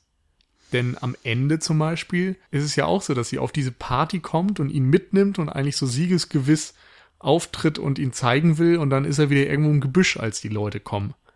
Und erst später, als die Eltern wieder da sind, sehen die Leute irgendetwas. Ja, aber es ist sogar schon bevor die Eltern auftreten. Also sein, sein Erscheinungsbild ist tatsächlich nicht komplett verknüpft nur mit den Eltern. Aber ich denke auch, dass man auch zum Ende des Films noch sagen kann, dass ihre psychischen Probleme verknüpft sind mit dem Nachtmar auf irgendeine Art und Weise, aber dass sie vielleicht nicht unbedingt eine Visualisierung ähm, dessen sind. Und ähm, was eben auch noch so schwierig ist bei dieser Interpretation ist, finde ich, dass ähm, dass man selber oder der Zuschauer gar nicht unbedingt mitkriegt, dass sie psychische Probleme hat, sondern man kriegt es eigentlich nur mitgeteilt. Man kriegt es vom Psychologen oder dem Zustand äh, geschuldet, dass sie beim Psychologen ist. Äh, wissen wir ja schon, irgendwas läuft da schief und sie wird ja sogar mit Medikamenten behandelt. Also es ist sogar mhm. dann nach der, ähm, äh, es ist dann glaube ich sogar ein Psychiater. Aber egal. Ähm, also das muss ja irgendwie dann schon schwerwiegend sein und die Eltern erzählen es halt die ganze Zeit. Also die Eltern ähm, vermitteln irgendwie einfach krass das Gefühl, dass irgendwas wirklich, wirklich schief läuft mit ihr, aber, aber man selber, man kriegt eigentlich keine Anhaltspunkte, oder? Ich finde schon. Also Punkt eins, sie bildet sich ein Ding wie den Nachtmahl ein, was, wenn man dieser Interpretation folgt, erstmal ja überhaupt keinen Sinn macht. So, es gibt kein Nachtmahl in unserer Welt. So. Dann hast du diese komplette Eröffnungssequenz, wo sie sich einbildet, vom Auto überfahren zu werden und es dann doch nicht passiert und so weiter. Das ist ja auch im Grunde ein Spiel zumindest mit ihrer Psyche da. Finde ich schwierig. Aber zum ersten Punkt erstmal ganz kurz. Ähm, ich habe bei dieser Beweisführung ein bisschen Probleme, weil wir halt einfach nicht genau sagen können, wann was passiert ist. Wir haben halt keine rein chronologische Abfolge der Geschehnisse. Also vielleicht haben wir sie, aber wir können dadurch, dass der Film eben so ein bisschen spielt, eben auch mit dieser Autoszene, kann ich davon einfach nicht gewissenhaft ausgehen. Und ich habe eben das Gefühl, ähm, dass sie schon vorher beim Psychologen war und dann erst der Nachtmar kam. Und dass deswegen dann auch der Nachtmar in das Gespräch mit dem Psychologen eingegangen ist. Aber wir wissen halt einfach wirklich nicht, zu welchem Zeitpunkt der Geschehnisse wir als Zuschauer in das Leben von Tina eingetreten sind. Aber ich finde, das widerspricht sich nicht. Also ich würde den Film jetzt für diese Interpretation einfach mal ganz chronologisch werten. Und dann ist es halt so, dass sie auf dieser Party offensichtlich schon psychische Probleme hat, ausgelöst, meinetwegen auch durch Musik und Licht und Drogen und sonst was. Aber da hat sie ja offensichtlich irgendwelche komischen Gedächtnislücken und irgendwelche Dinge, die sie sich einbildet, äh, Halluzinationen. Und dann ist eben der Nachtmar später auch eine Halluzination. Und dass ihre Eltern sie mit dem Nachtmar im Bett sehen, ist dann meinetwegen auch eine Halluzination, denn nachher wird da ja auch irgendwie kein Bezug mehr drauf genommen von denen. Nein, die rufen sogar die Polizei deswegen. Und die ja, Poliz genau. Aber danach, am nächsten Tag oder so, oder was weiß ich, wann so. das Gespräch wieder darauf kommt, da verneinen sie das halt. Und da heißt es, dass es gar nicht passiert und Ja, wir wird so wissen von nichts. Genau. ja. Und insofern ist eben die Frage, sehen wir da tatsächlich die Polizei, die anrückt, oder ist das wieder irgendein komischer Albtraum oder eine Halluzination von Tina? Das wird natürlich dann dazu führen, dass sehr, sehr, sehr große Teile des Films nur halluziniert sind. Und ich sage auch nicht, dass ich diese, dass ich dieser Interpretation folge, aber ich finde, durch diese bruchstückhafte Erzählung des Films ist sie nicht unmöglich. Also man könnte davon Ja. ausgehen, dass es darum geht, um diese Psyche. Und ich finde eben gerade auch die Drogenthematik interessant, weil wir haben da nun mal sehr viele Drogen, die zu sich genommen werden von den Jugendlichen. Es wird irgendwie sehr viel ausprobiert und so weiter. Und so von irgendwelchen Erzählungen von Dritten und so habe ich halt auch schon Geschichten gehört von irgendwelchen Leuten, die drauf hängen geblieben sind, die auf diesem Trip, den sie dann hatten, von dem sie einfach nicht runtergekommen sind und die sich dann heute noch irgendwie, was weiß ich, Kaninchen auf dem Boden einbilden. So der ganze Boden ist für die bedeckt mit Kaninchen, insofern schlurfen sie nur noch und heben nicht die Füße oder so. Mag meinetwegen auch eine Urban Legend sein, aber die Story bleibt mir immer wieder im Kopf. Das klingt doch einfach unfassbar gruselig. Also ja, niedlich und gruselig niedlich zugleich. und gruselig. Ja. Aber insofern, es gibt halt solche Leute, die so eine kaputte Psyche durch Drogen oder sonst was haben. Insofern Hm. War es erstmal etwas, wo ich dachte, okay, möglicherweise ist das ein Anhaltspunkt. Hm. Aber vielleicht können wir jetzt auch einfach schon mal zur nächsten Theorie. Also die macht halt nicht hundertprozentig Sinn und Also deckt wir- nur einen Aspekt ab. Wir können uns vielleicht einfach darauf einigen, dass sie vielleicht sehr unplausibel ist. Meinetwegen. So, okay. Gut, dann, dann bin ich zufrieden. Was hattest du denn noch im Kopf? Ähm, also während der Sichtung hatte ich irgendwie so einiges. Äh, was natürlich dann auch so ein bisschen auf der Hand liegt, ist, ähm, was ich aber auch eben sehr unplausibel finde, dass der Nachtmar einfach das ist, was er ist, und zwar irgendeine Art von Monster, Kreatur, irgendwas, was nicht auf der Welt sein sollte, was vielleicht auch ähm, nicht unbedingt mit etwas Menschlichem zu tun hat. Also er ist jetzt nicht einfach ein zum Leben erweckter Embryo, sondern Ja, er ist ist wirklich kein ein Symbol, sondern er ist einfach der Nachtmar. Genau. Und ähm, das ist natürlich was, was den, durch den kompletten Film hindurch irgendwie auch funktioniert und ähm, was den Film aber ehrlich gesagt überhaupt nicht spannend macht, weil dann hat er halt einfach keine tiefere Ebene und ist einfach nur ein, ein Film mit einem komischen Monster, was irgendwelche Sachen auslöst und dann, dann ist der so trivial, Und vor finde allem finde ich, funktioniert das eigentlich auch wieder nicht so richtig, weil das ja von den Eltern und allen totgeschwiegen wird, dass sie diesen Nacht mal gesehen haben. ja, und weil sie nicht dran glauben wollen. Ist das nicht genauso wie, Aber ich meine, du kannst doch nicht irgendwie nicht an Nachtmar glauben, wenn du den direkt vor dir siehst, wenn du sogar auf den eingeprügelt hast. Also da finde ich, ist das viel unplausibler als die erste Theorie. Ich, ja, es ist auch wirklich unplausibel, aber ähm, es ist ha, nicht unmöglich. Natürlich nicht. Nee, also wegen dieser ähm, Totschweigerei. Ähm, ich, ich kenne wirklich Menschen, die, wenn sie was Schlechtes erlebt haben oder, oder etwas, was sie nicht verstehen oder woran sie nicht glauben wollen, Hm. dann ist das einfach dann für sie nicht passiert. Also, äh, Ja, das ist eine sehr verquere Denkweise und es ist auf eine Art auch selbstpsychologisch sehr fragwürdig. Aber es gibt es. Und äh, Ja. so werden für mich auf eine Art auch so ein bisschen die Eltern tatsächlich dargestellt. Für mich wirkt es halt wie eine Verschwörung dann fast schon. Weil ja nicht nur die Eltern diesen Nachtmar gesehen haben, sondern die Polizei hat den auch gesehen. Und es gibt im Krankenhaus dann ein Krankenzimmer nur für den Nachtmar, wo der dann noch untersucht wird und wo ihm Blut abgenommen wird und sonst was. Und da muss ja ein kompletter Vertuschungsapparat dann dahinter stecken, der diesen Nachtmar dann gefangen genommen hat, aber irgendwie auch nicht so toll überwacht, dass nicht Tina nachher wieder ins Krankenhaus gehen kann, um den zu klauen Das und war auch so. super dämlich eigentlich. Aber Also, okay, ja, ich verstehe, Insofern finde ich, möchtest. wenn du das so für bare Münze nimmst alles, dann funktioniert der Film wirklich nicht gut. Ja, ja genau. Ähm, weshalb ich die natürlich dann auch sehr schnell hm? verworfen habe, die Theorie. Aber, Aber es ist natürlich eine Möglichkeit erstmal. Genau.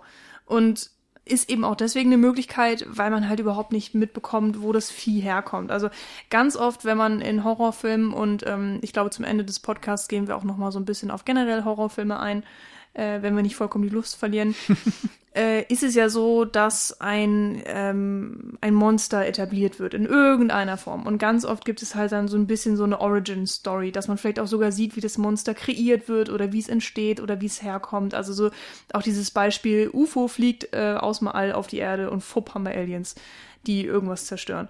Ähm, und hier haben wir halt einfach dieses Wesen, was zufällig bei Tina auftaucht.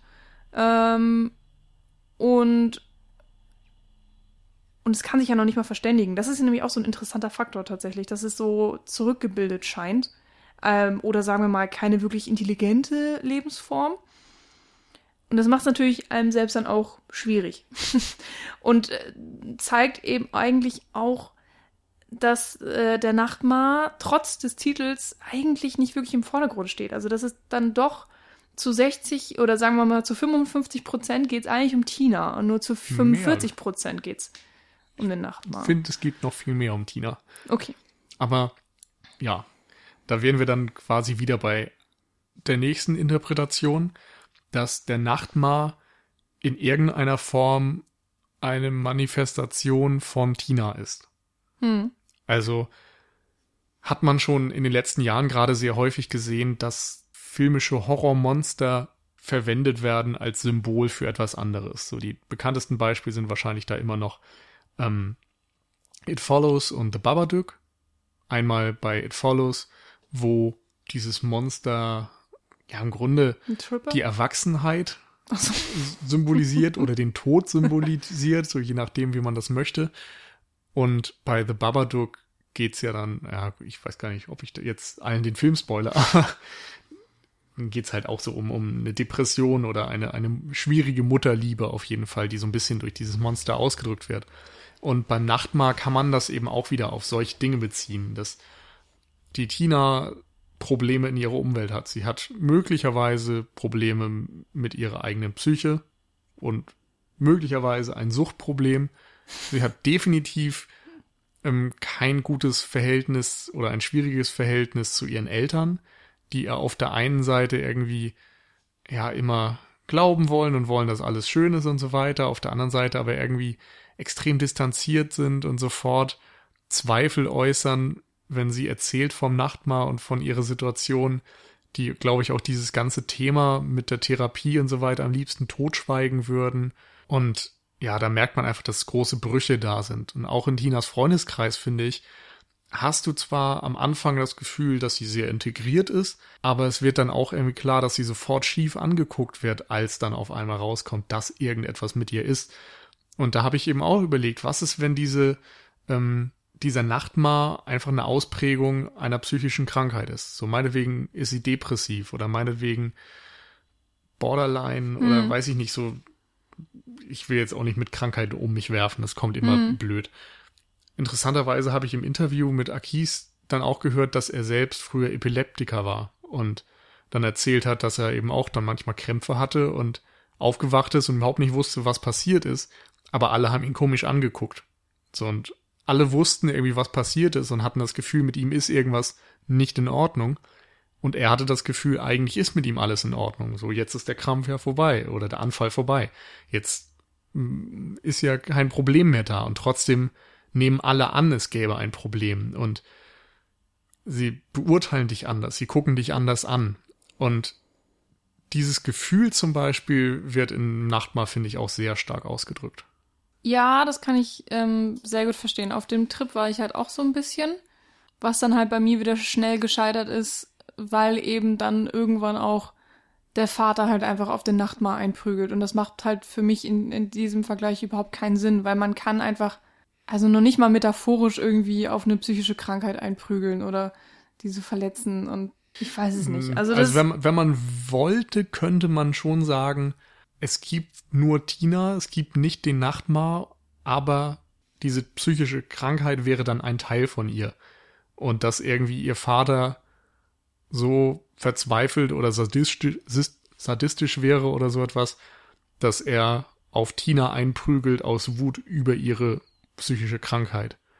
Denn wir sehen mhm. ja auch, als er auf den Nachtmar einprügelt, dass es Auswirkungen auf mhm. Tina hat. Ja, also sie, diese körperliche Verbindung ja. ist ja ganz eindeutig. Kann ich auf jeden Fall sehr gut verstehen, macht halt für mich überhaupt keinen Sinn, beziehungsweise ist extrem weit hergeholt, vor allen Dingen auch, weil wir in einer Szene vorher sehen, dass ähm, weil der Nachtmar sich in die Zunge schneidet, ähm, Tina dann irgendwie auch einen blutigen Mund hat oder sich auf die Zunge gebissen hat oder so und die Eltern dann auch ziemlich ausrasten, so für wegen, oh mein Gott, du tust dir selbst weh, ähm, tut es nicht, ne, ne, ne, und dann macht es eigentlich auch keinen Sinn für mich, dass der Vater ihr dann irgendwie körperlich wehtun würde, weil ähm, diese, diese Eltern-Kind-Beziehung ist ja schon da. Sie sind jetzt nicht die herzlosesten Eltern der ganzen Welt, sondern sie sind irgendwie einfach sehr, ja, distanziert voneinander, ähm, hängt wahrscheinlich auch viel einfach mit der Pubertät zusammen. Äh, du hast es irgendwann auch schon mal fallen lassen, dieses, ne, von wegen Coming of Age.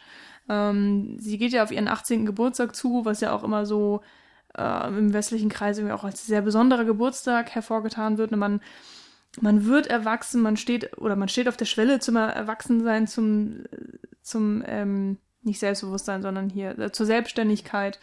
Und ähm, ja, also fand ich am Anfang des Films auch sehr, ähm, sehr interessant oder sehr plausibel, dass es irgendwie so eine Manifestation einer, einer psychischen Krankheit sein könnte.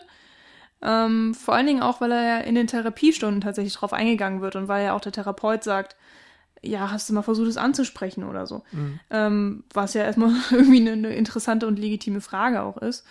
Und ähm, womit die Interaktion von Tina mit dem Nachbarn dann ja auch tatsächlich sehr ähm, bestimmt vorangetrieben wird, was dann natürlich auch für den Verlauf des Films sehr, sehr wichtig und auch sehr interessant ist.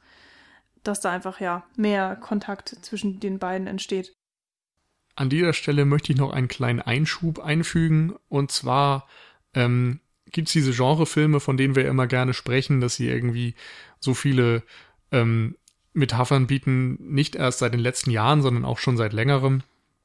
Und zwar auch zum Beispiel in Reflecting Skin. Da war ich kürzlich zusammen mit Dennis vom Lichtspielcast zu Gast im Bahnhofskino bei Patrick.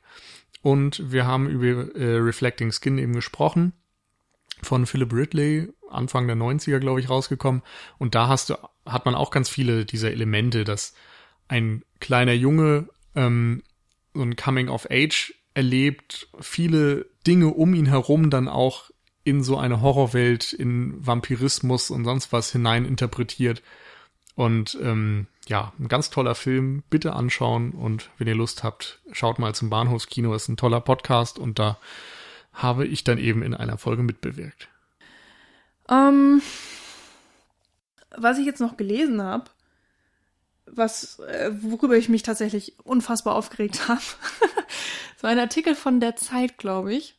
Ähm, ich habe leider vergessen den Namen des Autors, aber egal. Da wurde ähm, interpretiert, was ja auch erstmal vollkommen okay ist. Jeder darf ja seine eigene Meinung haben, aber hat, ich, ich habe mich trotzdem aufgeregt, dass der Nachtmar äh, für all das steht, was man ähm, was Tina sich sozusagen nicht, nicht eingesteht. Also sowas wie ähm, Völlerei, äh, nicht hübsch sein, nicht ähm, aufgetakelt sein. Ähm, also sozusagen äh, diesen Gesellschaftsdruck, den hm, sie irgendwie die Dinge, vielleicht die man spürt. vor der Gesellschaft oder vor anderen verheimlicht. Genau. Und einfach auch hm.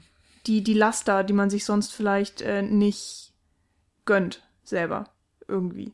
Weil mhm. wir sehen ja auch im Film, sie ist ähm, extrem dünn. Also ich finde sie wirklich sehr, sehr dünn. Sie ist natürlich auch irgendwie sehr groß und äh, ist immer angepasst. Also sie trägt, ähm, kann man jetzt toll finden oder nicht, aber sie trägt auf jeden Fall sehr modische Klamotten, so für ihr Alter und für, für die Gruppe, in der sie sich bewegt. Ähm, auch extrem passende Klamotten. Also man, man schmeißt sie alle so in dieselbe Ecke, weil sie halt, ja, ähm, ja, einfach ähnliche Klamotten tragen. Also sie geht in dieser Gruppe auf. Ja. Ähm, und sie nehmen, sie nehmen zusammen Drogen, sie tanzen zusammen, äh, sie, sie, ähm, ja, haben einfach Spaß zusammen und von daher finde ich das irgendwie auch okay, dass man den Nachtmar in der Art sehen kann. Aber es ging dann halt in der Interpretation auch noch weiter, dass nämlich ähm, dadurch, dass sie dann irgendwann mit dem Nachtmar ähm, mehr und mehr sich verbindet, oder halt einfach mehr Kontakt aufnimmt, dass das sozusagen die Rebellion startet gegen halt alles und gegen ihre Eltern und gegen bla bla bla. Aber das hat für mich halt einfach keinen Sinn gemacht, weil ich ähm, nicht unbedingt gesehen habe, dass sie so unglücklich war in ihrem Leben vorher. Also da gibt es schon Anhaltspunkte, auch zum Beispiel ähm, diese komplizierte Liebesgeschichte, die sie da irgendwie mit Adam zu haben scheint und natürlich die oberflächlichen Beziehungen zu ihren, in Anführungszeichen, Freundinnen. Ähm, das sind natürlich schon äh, Aspekte, wo man dann vielleicht als heranwachsender Teenager äh, ja, Schwierigkeiten mit haben mhm. kann. Aber trotzdem, so wie das im Zeitartikel dargelegt wurde, hat das, ja. Ich fand das, das tatsächlich so, so als Gedanken sehr, sehr gut. Also mir passt das gerade ganz gut in meine Gedanken rein, weil ich schon vieles davon irgendwie sehe. Also ich kann einerseits den Gedanken gut verstehen, dass man Dinge von sich selbst vielleicht verleugnet, dass man nicht hundertprozentig mit sich zufrieden ist, weil, was weiß ich, man Eigenschaften an sich nicht mag, ob das jetzt körperliche sind oder hm. charakterliche oder was weiß ich, Dinge, die man sonst mit sich rumschleppt, irgendwelche Taten von früher, was auch immer. Ähm, und diese Unzufriedenheit irgendwie anzunehmen und sich damit so weit zu identifizieren, dass man sagen kann, hey, das ist auch ein Teil von mir.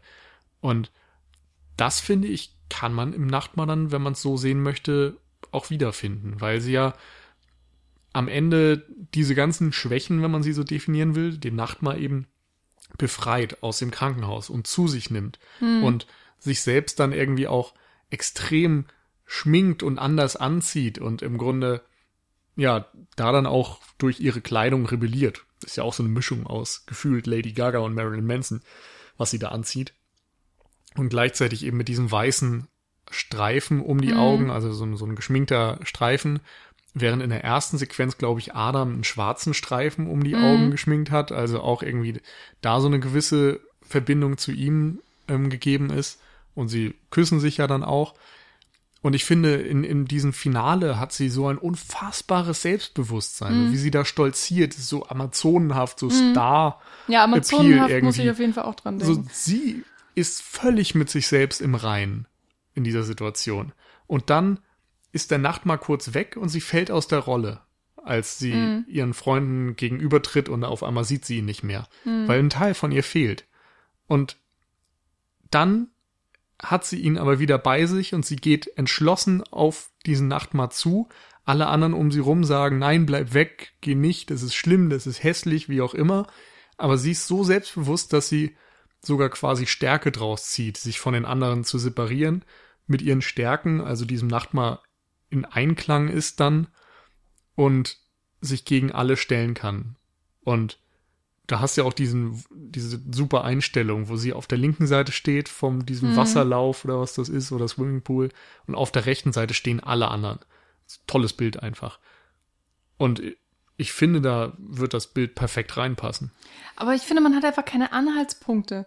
Also du merkst einfach im Anfang des Films, ich meine, wir lernen sowieso Tina sehr wenig kennen und das werden sehr, stimmt. sehr reingeschmissen und man kriegt irgendwie immer nur so Mini-Einblicke in ihr Leben, was dann ja auch extrem schnell umgeworfen wird.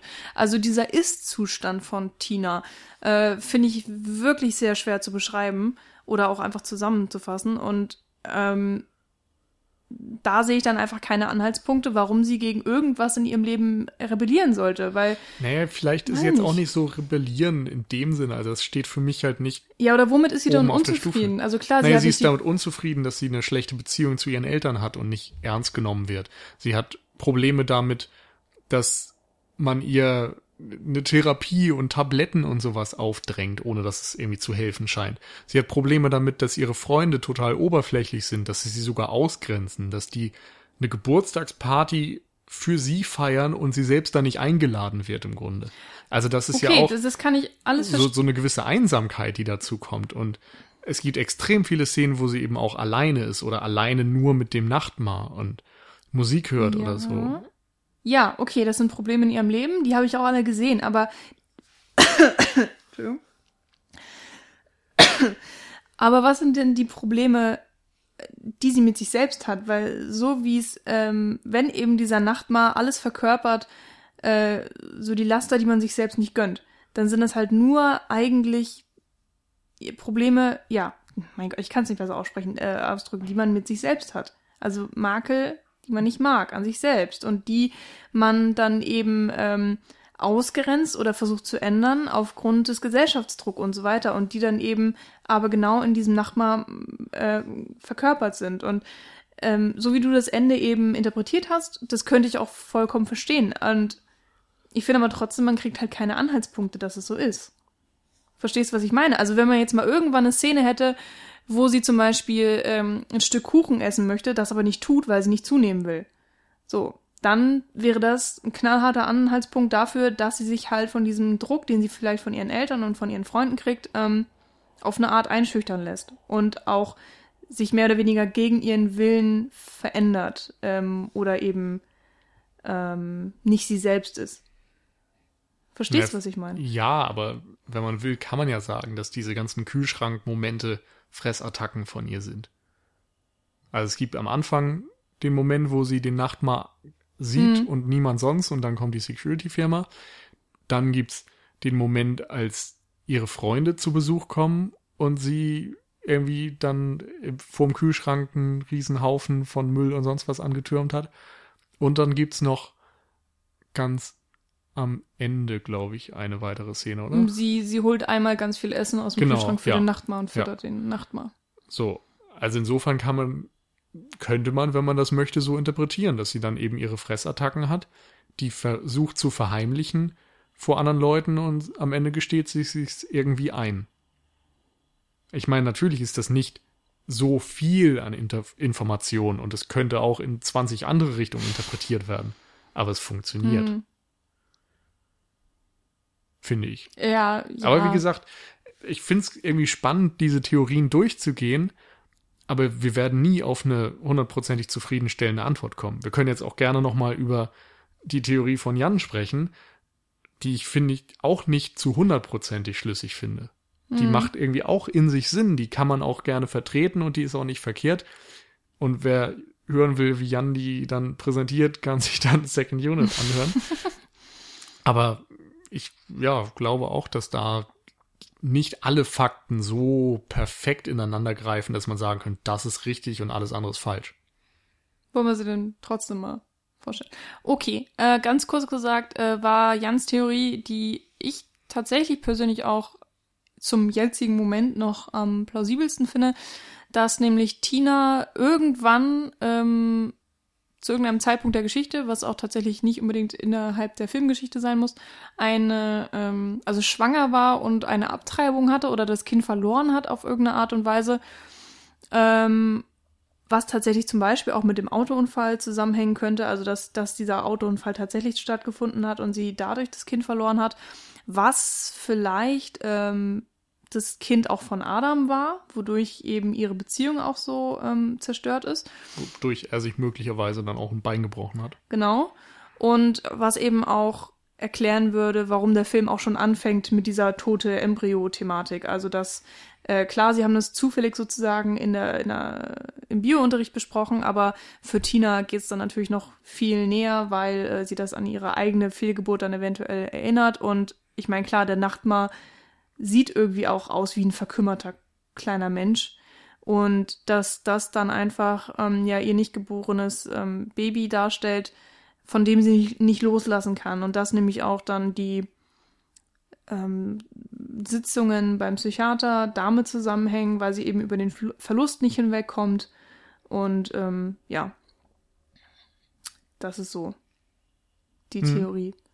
Und das ist natürlich auch schwierig, weil im Endeffekt ist halt der Nachtmar physisch so nicht von der Hand zu weisen, weil die Eltern ihn ja halt auch sehen.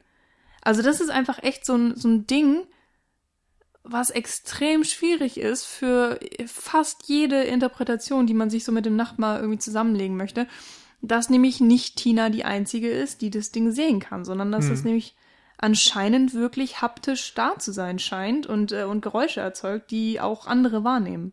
Ich war darum auch während des Filmschauens bei einer leicht anderen Theorie, und zwar, dass eben nicht sie äh, irgendeine Fehlgeburt hatte oder so, sondern dass sie tatsächlich während des Films schwanger ist.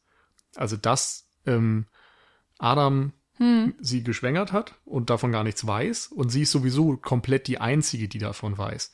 Darum hat sie Fressattacken, was bei Schwangeren ja nun mal vorkommen kann. Und sie ähm, verheimlicht eben diese Schwangerschaft und sie ist quasi äh, die, diese Schwangerschaft, weil sie nicht damit umgehen kann, nicht weiß, wie sie damit umgehen soll, manifestiert sich im Nachtmar. Und dann machen immer noch sehr viele embryonale Posen und sonst was Sinn, in denen sie den Nachtmar hat. Es könnte bedeuten, dass sie quasi irgendwann dieses Kind gebärt und es niemand quasi mitbekommen hat. Und dann in dem Moment die Eltern reinkommen, hören, da ist doch irgendwas. Und dann Polizei und sonst was rufen. Und meinetwegen ist es entweder eine Totgeburt oder so vielleicht sogar ein Frühchen, was dann erstmal im Krankenhaus aufbewahrt wird. Und dann ist natürlich erstmal Tina aus der Welt und kann nicht zur Schule und kommt danach wieder und alle gucken sie komisch an und so, weil sie nicht wissen, was passiert ist. Und am Ende demonstriert Tina aber quasi, dass das ihr Kind ist, holt es aus dem Krankenhaus, zeigt es allen und vielleicht auch noch auf so eine Psycho-Art und Weise, dass sie da irgendwie ein Frühchen oder ein gestorbenes Frühchen von irgendwo holt und das dann mit sich rumträgt.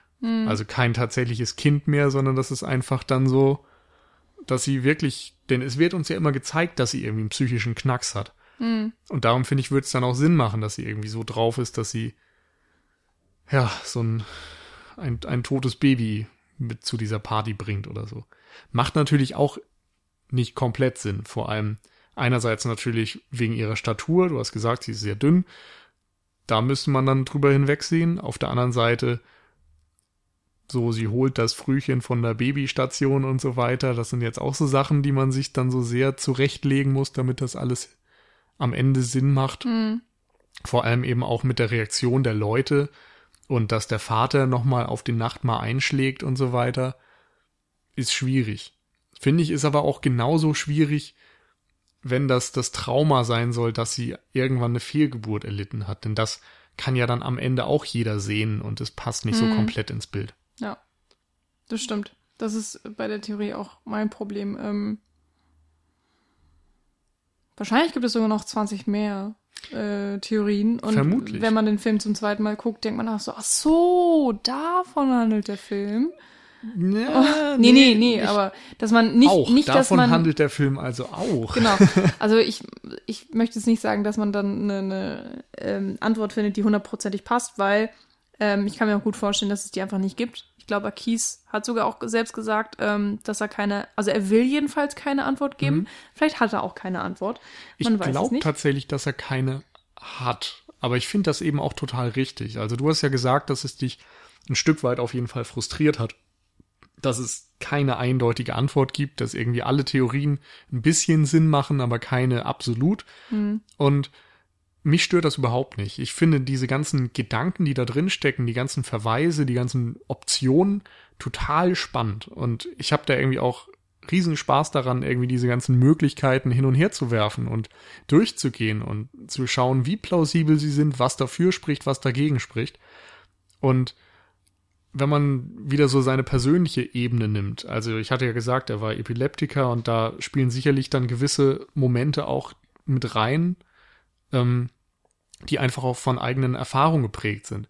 Also es ist tatsächlich so, dass er diese Skulptur entworfen hat. Das haben wir übrigens noch gar nicht gesagt. Ich finde, der Nachtmar ist richtig geil designt. Also einfach auch als Animatronics-Objekt, das sich so bewegt und so weiter, sieht das für so einen günstigen Film gar nicht schlecht aus.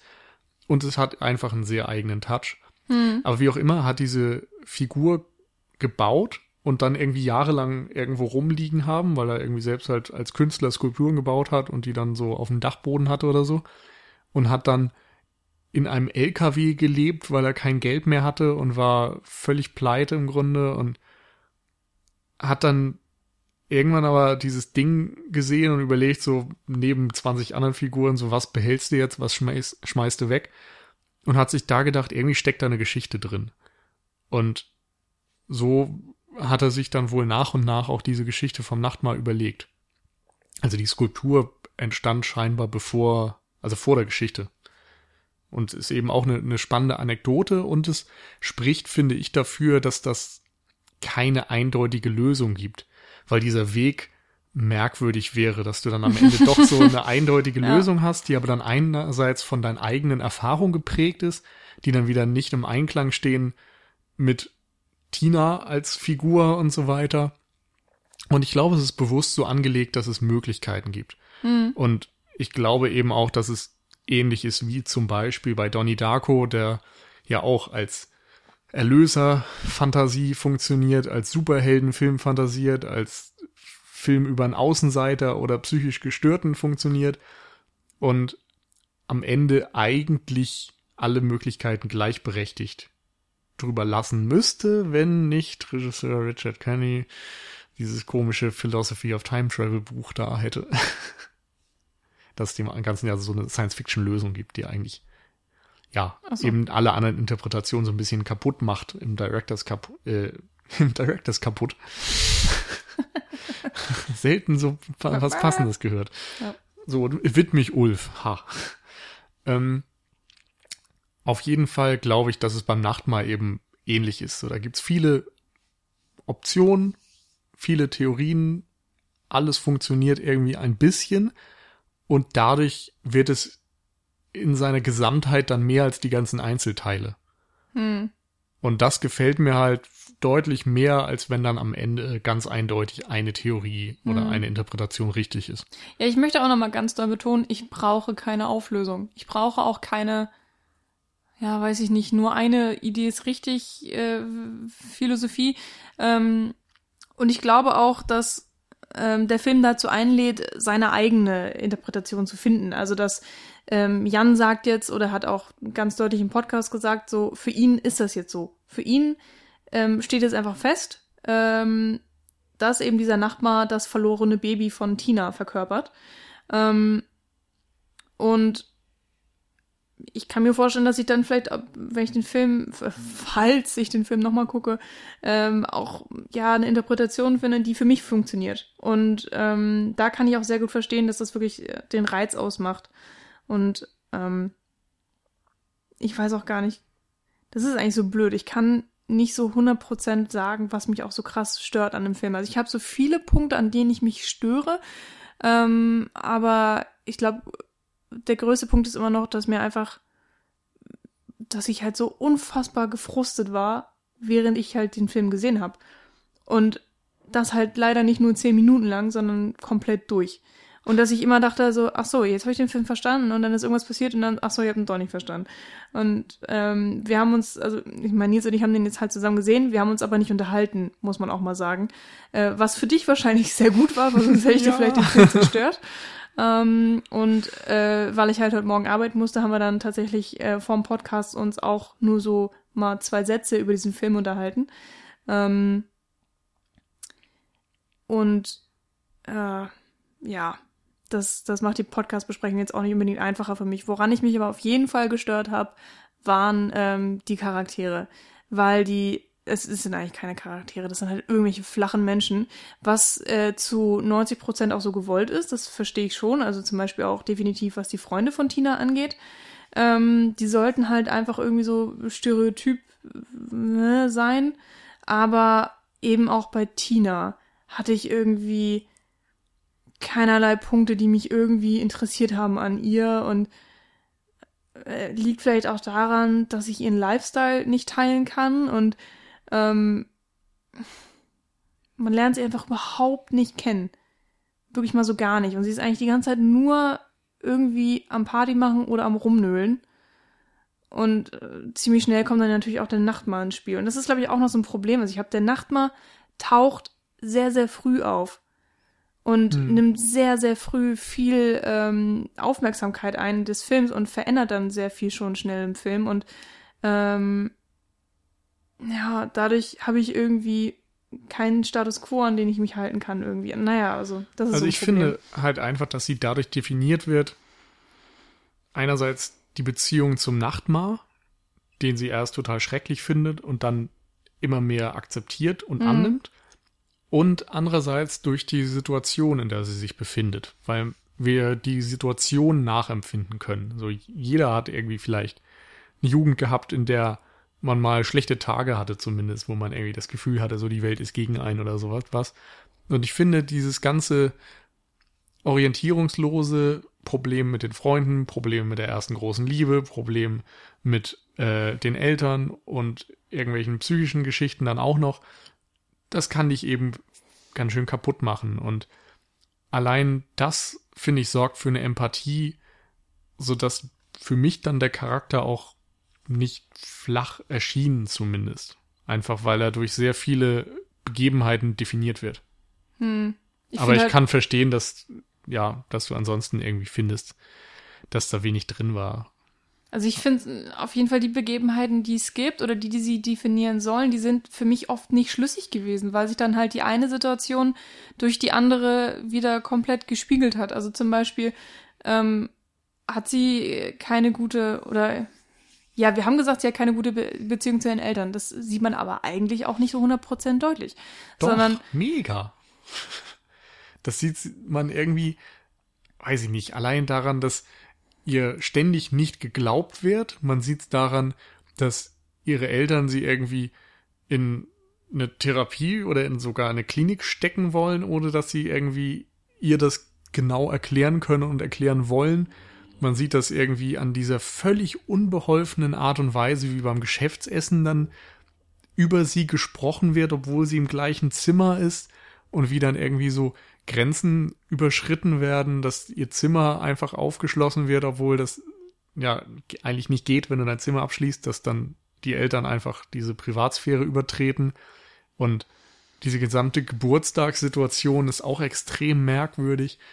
Also ich finde, da, da merkst du schon an vielen Stellen, dass da irgendwie die Beziehung nicht gut funktioniert. Ich finde ja, halt immer noch, dass es zum großen Teil subjektiv ist. Ja, ist es meinetwegen auch. Das, ich meine, ich habe ja auch gesagt, ich habe subjektiv wahrscheinlich die meisten Probleme mit dem Film als objektiv, aber keine Ahnung. Was auch noch so ein, ähm, so ein generelles Thema ist, mit dem ich vielleicht Probleme habe oder was mir jetzt auch in ähm, so der letzten Zeit mal irgendwie aufgefallen ist, dass ich, ähm, also jetzt hier zum Beispiel bei der Nachtmar haben wir ein ähm, männlichen Regisseur oder beziehungsweise noch wichtiger natürlich einen männlichen ähm, Drehbuchschreiber, eben, also Akis hat ja auch das Drehbuch äh, geschrieben oder mitgeschrieben. Äh, und die Hauptfigur ist eben, ja, eine Frau. Und hier sogar noch, was vielleicht ein bisschen wichtiger ist, eine, eine heranwachsendere Frau. Ähm, und wir haben dieses Thema Geburt und, und Muttersein ähm, vielleicht, je nachdem, wie man es interpretieren möchte.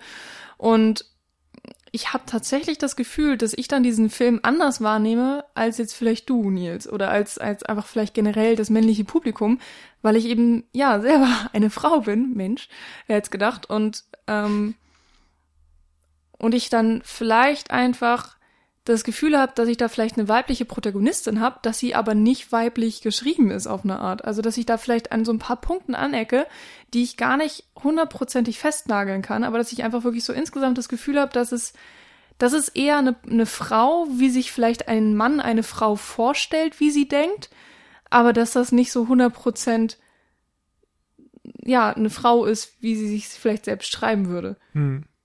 Also ich meine, natürlich, wir befinden uns jetzt hier im Spielfilm und wir haben ausgedachte Personen und die können ja so sein, wie sie sein wollen. Aber ich habe da irgendwie immer so ein bisschen dieses, also ich weiß nicht, ob man es mit Uncanny Valley beschreiben kann in diesem Fall. Passt vielleicht mm, nicht ganz, ja, aber irgendwas in der Art. versteht, glaube ich, was du meinst. Genau, und das ist mir nämlich auch schon richtig krass aufgefallen ähm, bei, ähm, ja okay, also bei Neon Demon so ein bisschen und lustigerweise unfassbar schlimm bei The Danish Girl, wo es ja irgendwie auch darum geht, dass, ähm, jetzt hätte ich beinahe Daniel Radcliffe gesagt, nein, Danny Redmayne, ähm, Eddie, Eddie, Eddie Redmayne, ähm, eine Frau werden möchte.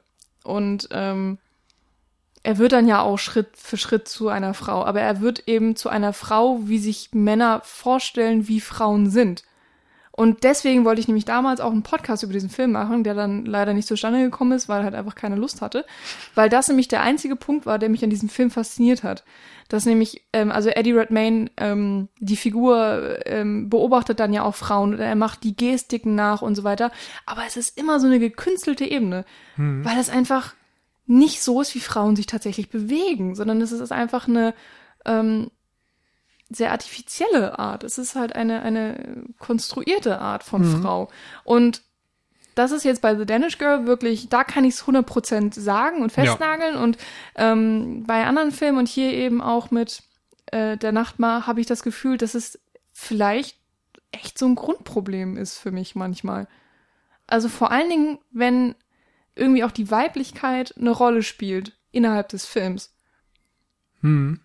Also, tue mich ein bisschen schwer darauf zu antworten, weil ich natürlich kann ich verstehen. Auf eine Art dieses Gefühl nicht nachvollziehen kann. Also mir ist es noch nie so gegangen, was wahrscheinlich auch daran liegt, dass es weniger rein weibliche Filme gibt, dass ich das Gefühl hatte, so irgendwie kann ich mich in den Figuren überhaupt nicht wiedererkennen.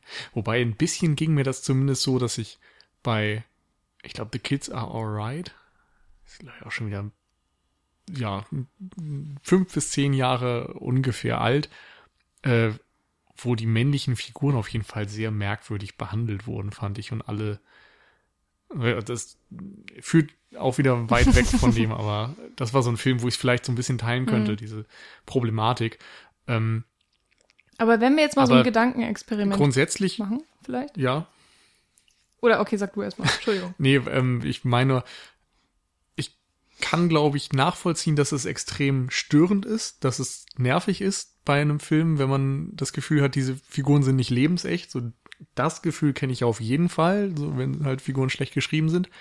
Ähm, ich behaupte jetzt nur mal beim Nachtmar, weil wir ja auch schon, oder weil ich zumindest gesagt habe, dass der Charakter von Tina generell eher flach ist, dass wir über sie selbst vielleicht gar nicht viel erfahren, sondern eben nur über ihr Umfeld und über ihre Beziehung zu diesem Nachtmarwesen. Und wir wissen noch nicht mal, was das Nachtmarwesen ist. Ähm, darum weiß ich nicht, ob der Kritikpunkt da greift, weil der Film halt kein Charakterdrama ist und mhm. es ist ja keine ausformulierte Figur, sondern es ist eben artifiziell und es ist ähm, aus ganz vielen Perspektiven zusammengedacht und irgendwie durch Musik und Schnitt und Kamera genauso erzählt wie durch irgendwelche Dialoge und Figuren. Insofern mhm. finde ich den Kritikpunkt vielleicht bei diesem Film im Speziellen jetzt nicht hundertprozentig passend. Ich, ja, ich weiß auch nicht, ähm, ob es hier wirklich auch so für mich eine große Rolle spielt. Also ich, es, es spielt schon in gewisser Art eine Rolle, sonst hätte ich es jetzt irgendwie auch nicht angesprochen. Aber das ist jetzt nicht äh, mein Hauptproblem mit dem Film.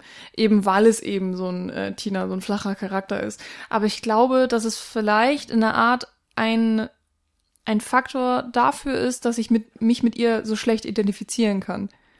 Weil, ich meine, ich war selber logischerweise mal 17 und, und ähm, lustigerweise, wenn ich es halt runterbreche, alle Probleme, die sie in ihrem Umfeld hat, die hatte ich auch. Ungefähr auch zu dem gleichen Alter. Und das müsste eigentlich der perfekte Film für mich sein.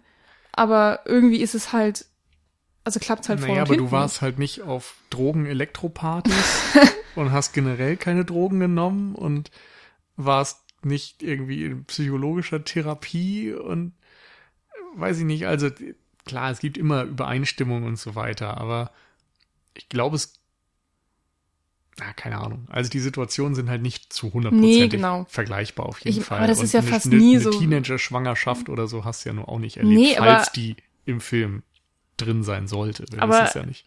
trotzdem ist es natürlich so, es gibt deutliche Überschneidungen zwischen mir und Tina. Okay. Und die hat man sonst extrem selten auch mal mit irgendwelchen Hauptcharakteren, sondern da sind es dann so Kleinigkeiten, wo man sich dann irgendwie mit den Leuten identifiziert. Und hier gibt es schon für mich sehr viele Schnittpunkte. Ähm, ja, und, und trotzdem ist sie mir tatsächlich auch total egal. Und, und ich fand sie stellenweise auch einfach nur nervig und dumm. Ich weiß nicht, kann es gar nicht besser aussprechen. Äh, vielleicht kann ich auch mit der Schauspielerin einfach nichts anfangen. Ich weiß es nicht. Das ist so schwer zu definieren, wo da genau für mich jetzt der Brennpunkt ist. Ähm, hm. Und was ja auch noch mal so ein bisschen gegen meine Problematik spricht, ist ja immer noch, dass zwar natürlich die Figur von einem Mann geschrieben wird, aber sie ist ja dann immer noch von einer Frau geschauspielert. Und hier die Schauspielerin von Tina ist dann irgendwie, sie ist auch keine 18, sondern dann irgendwie Mitte 20 oder so. Ähm, und ich, meinetwegen ausgebildete Schauspielerin, weiß ich jetzt nicht, behaupte ich einfach.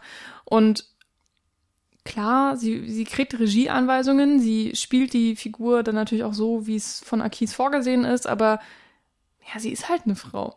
Und dann müsste das ja eigentlich dem entgegenwirken, dass die Figur nicht so fraulich geschrieben ist, wie ich das vielleicht gerne hätte oder so. Ähm, deswegen tue ich mich mit dieser ganzen Thematik irgendwie auch sehr schwer und eben natürlich jetzt auch bei The Nachtma, äh, The Nachtma.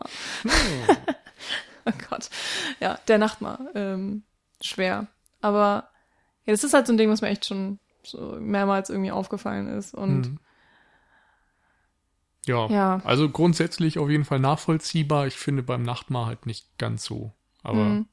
Wenn, ähm, ach so, genau, mein, mein Gedankenexperiment, nur ganz kurz. Ich kann mir nämlich auch extrem gut vorstellen, dass wenn ich jetzt mich ransetzen würde, und meinetwegen, ich hätte mal jetzt mehr Erfahrung, was das Drehbuchschreiben angehen würde, und ich würde mir eine männliche Hauptperson ausdenken, dann würde ich die, glaube ich, auch einfach dadurch in ihrer Männlichkeit ein bisschen verfälschen, dass ich halt eine Frau bin. Auch wenn ich es vielleicht gar nicht merke. Ja. Ich würde sie versuchen, so authentisch wie möglich zu schreiben, aber ich glaube nicht, dass mir das zu 100% gelingt, einfach weil ich, ich glaube aber bin. auch nicht, dass man zu 100% sagen kann, es gibt die eine authentisch männliche Figur und die eine authentisch weibliche Figur. Also Geschlechter sind ja auch nur ein sehr dehnbarer Begriff mhm. und dir fe fehlt vielleicht ein gewisser Erfahrungsschatz dann in den Situationen, wo du eine Figur des anderen Geschlechts schreibst, aber es gibt ja auch nun dadurch, dass es so ein weites Feld ist, nicht nur extrem weiblich wirkende Figuren, extrem männlich wirkende mhm. Figuren, sondern auch ein großes Zwischenfeld. Und es gibt ja dann auch noch so lustige Sachen, dass viele Drehbuchautoren zum Beispiel auch sagen, wir schreiben manchmal Figuren und ganz am Ende des Prozesses, wenn das Drehbuch fertig ist, machen wir sie zum anderen Geschlecht. Mhm. Einfach um auch so ein bisschen diesem Klischee entgegenzuwirken, dass man einfach guckt, funktioniert diese Figur auch als hm. Figur des anderen Geschlechts oder vielleicht sogar besser. Und dadurch, glaube ich, ist Geschlecht manchmal auch gar nicht so ein großer Faktor. Und hm. also es ist immer schwierig, es ist ja auch ein subjektives Problem zumindest, ob einem das gefällt oder nicht. Ähm, aber ja, es ist ganz schwer, da Maßstäbe anzulegen, glaube ich. Hm. Wobei, ich möchte nur kurz klarstellen, ähm, es geht mir nicht darum, wie weiblich oder männlich eine Figur ist, sondern einfach wie, äh, ja, vielleicht authentisch das dann, ja, genau. Also, weil, äh, oh, das klingt jetzt überhaupt nicht feministisch, glaube ich. ähm, oder, oder auch sehr feminazi-mäßig. Ich, irgendeins der beiden. Ähm, weil ich nämlich schon eigentlich der Meinung bin, dass Männer anders denken als Frauen und Frauen anders denken irgendwie als Männer und dass man ähm, aber nur schon, zu einem Grad, glaube ich. Und ja, es gibt, glaube ich, viele, die dann wieder komplett gleich denken. In einem gewissen Mittelfeld. Naja, worauf ich einfach hinaus will, ist, dass wenn man halt als Mann eine Frau schreibt, eine Frauenfigur, mhm. kann man kann man es vielleicht gar nicht hundertprozentig richtig machen oder hundertprozentig authentisch, weil man immer ja. noch als Mann gefärbt ist, so wie man die Frau dann schreibt.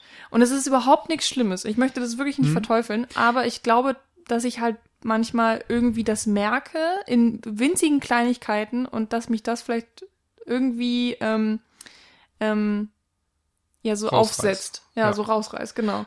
Kann ich auch verstehen. Ich will das, wie gesagt, auch gar nicht kaputt reden und so. Ich, ich glaube dir das und ich kenne das in gewissen wenigen Situationen ja auch selbst. Ähm, nur, wenn du jetzt sagst, so wie Frauen denken, ich finde halt nicht, dass der Nachtmar groß aufzeigt, wie Tina denkt. Also er zeigt uns eben, wie sie handelt und was ihre Probleme sind und die, wie die Probleme sie ja auch fordern, aber sie spricht eben dann doch sehr wenig über ihr Innenleben und ja, es ist so eben auch schwierig, von vielen Szenen und vielen Handlungsabschnitten dann Rückschlüsse zu ziehen auf ihren Charakter und ihre Denkweise, mhm. weil wir nie genau wissen, was zum Beispiel der Nachtmar ja. ist. Darum bleibe genau. ich halt dabei, dass es in dem Film für mich so ein bisschen vielleicht am Ziel vorbeischießt, weil dieser Charakter gar nicht so ausgeformt ist, dass man sagen könnte, er wäre schlecht geschrieben. oder so. Äh, oder gut oder schlecht geschrieben. ist halt einfach sehr holzschnittartig vielleicht. Hm. Naja, wie auch immer. Ähm, du hast soweit ja deine Kritikpunkte dann darlegen können. Ich habe versucht, sie zu widerlegen, weil ich sie alle nicht teile, weil ich diesen Film großartig finde. Ähm, für mich war es echt eine tolle Erfahrung, eine sehr einzigartige Erfahrung, atmosphärisch wunderbar, regt, wie wir sehen, zu sehr viel Nachdenken und Gesprächen an über diverse Faktoren. Und wenn ein Film das schafft, dann hat er sehr viel richtig gemacht. Darum kann ich nur sagen, bitte guckt euch den Film an, bildet euch selbst eine Meinung.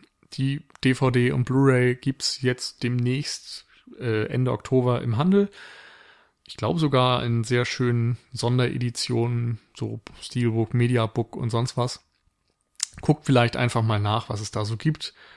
Und ähm, ja, bildet euch eine Meinung. Ja. Ich sage jetzt erstmal nicht mehr, wie ich den Film fand. ähm, ja. Das Problem ist, ich glaube, unter anderen Umständen würde ich sagen, ich gucke einfach ein zweites Mal und dann denke ich anders. Aber ich glaube halt einfach nicht, dass das passieren wird. Das äh, finde ich leider persönlich auch sehr schade, weil ich das nämlich auch anders erhofft hatte. Ich habe mich, habe ich auch am Anfang des Podcasts gesagt, glaube ich, sehr lange auf diesen Film gefreut, weil ich eben auch ähm, erhofft habe, das zu bekommen, was ich eigentlich auch bekommen habe, nämlich einen komplett anderen Film oder einen, einen aufwühlenden Film und den habe ich ja eigentlich auch bekommen. Nur hat er mir halt leider irgendwie nicht gefallen. Oder, nee, also ich möchte sagen, er hat nicht funktioniert für mich. Ähm, das trifft es, glaube ich, eigentlich viel besser. Ähm, ich hoffe natürlich, dass es bei euch anders ist, dass ihr diesen Film äh, so sehr genießen konntet wie Nils und dass ihr Spaß mit dem Film hattet und ähm, dass ihr uns ja vielleicht jetzt auch noch schreibt, ähm, wie, wie ihr den Film interpretiert habt, was für euch irgendwie so der Anker ist was ist der Nachtmar? Niemand, niemand kann es sagen. Ähm, vielleicht also heißt der Film dann so. Warnung für die Kommentare schon mal. ja, auf der anderen Seite, es kommentiert fast niemand bei uns, also vielleicht. Ja. Äh, Aber wir würden uns sehr freuen. Ja, es wäre sehr schön. Gut, dann hören wir uns in der nächsten Woche. Der Horror Oktober ist dann fast vorbei, aber noch nicht ganz. Also vermutlich gibt's dann doch noch mal den in dieser Woche ausgefallenen Horrorklassiker. Schauen wir mal. Ja, und vielleicht gibt's noch irgendwann eine, ähm, einen Ausflug in die Wissenschaft, äh, in das, ähm, in die, in die Frage, was ist eigentlich ein Horrorfilm? Schauen ähm, wir mal. Ja, ich hätte nochmal Spaß, das zu besprechen an anderer Stelle. Ähm, das war jetzt erstmal lang genug. Ich wir haben auch. länger geredet, als der Film lang ist. genau. das soll es dann sein. Okay. Dann hören wir uns wieder in der nächsten Woche und auf Wiederhören. Tschüss. Ciao.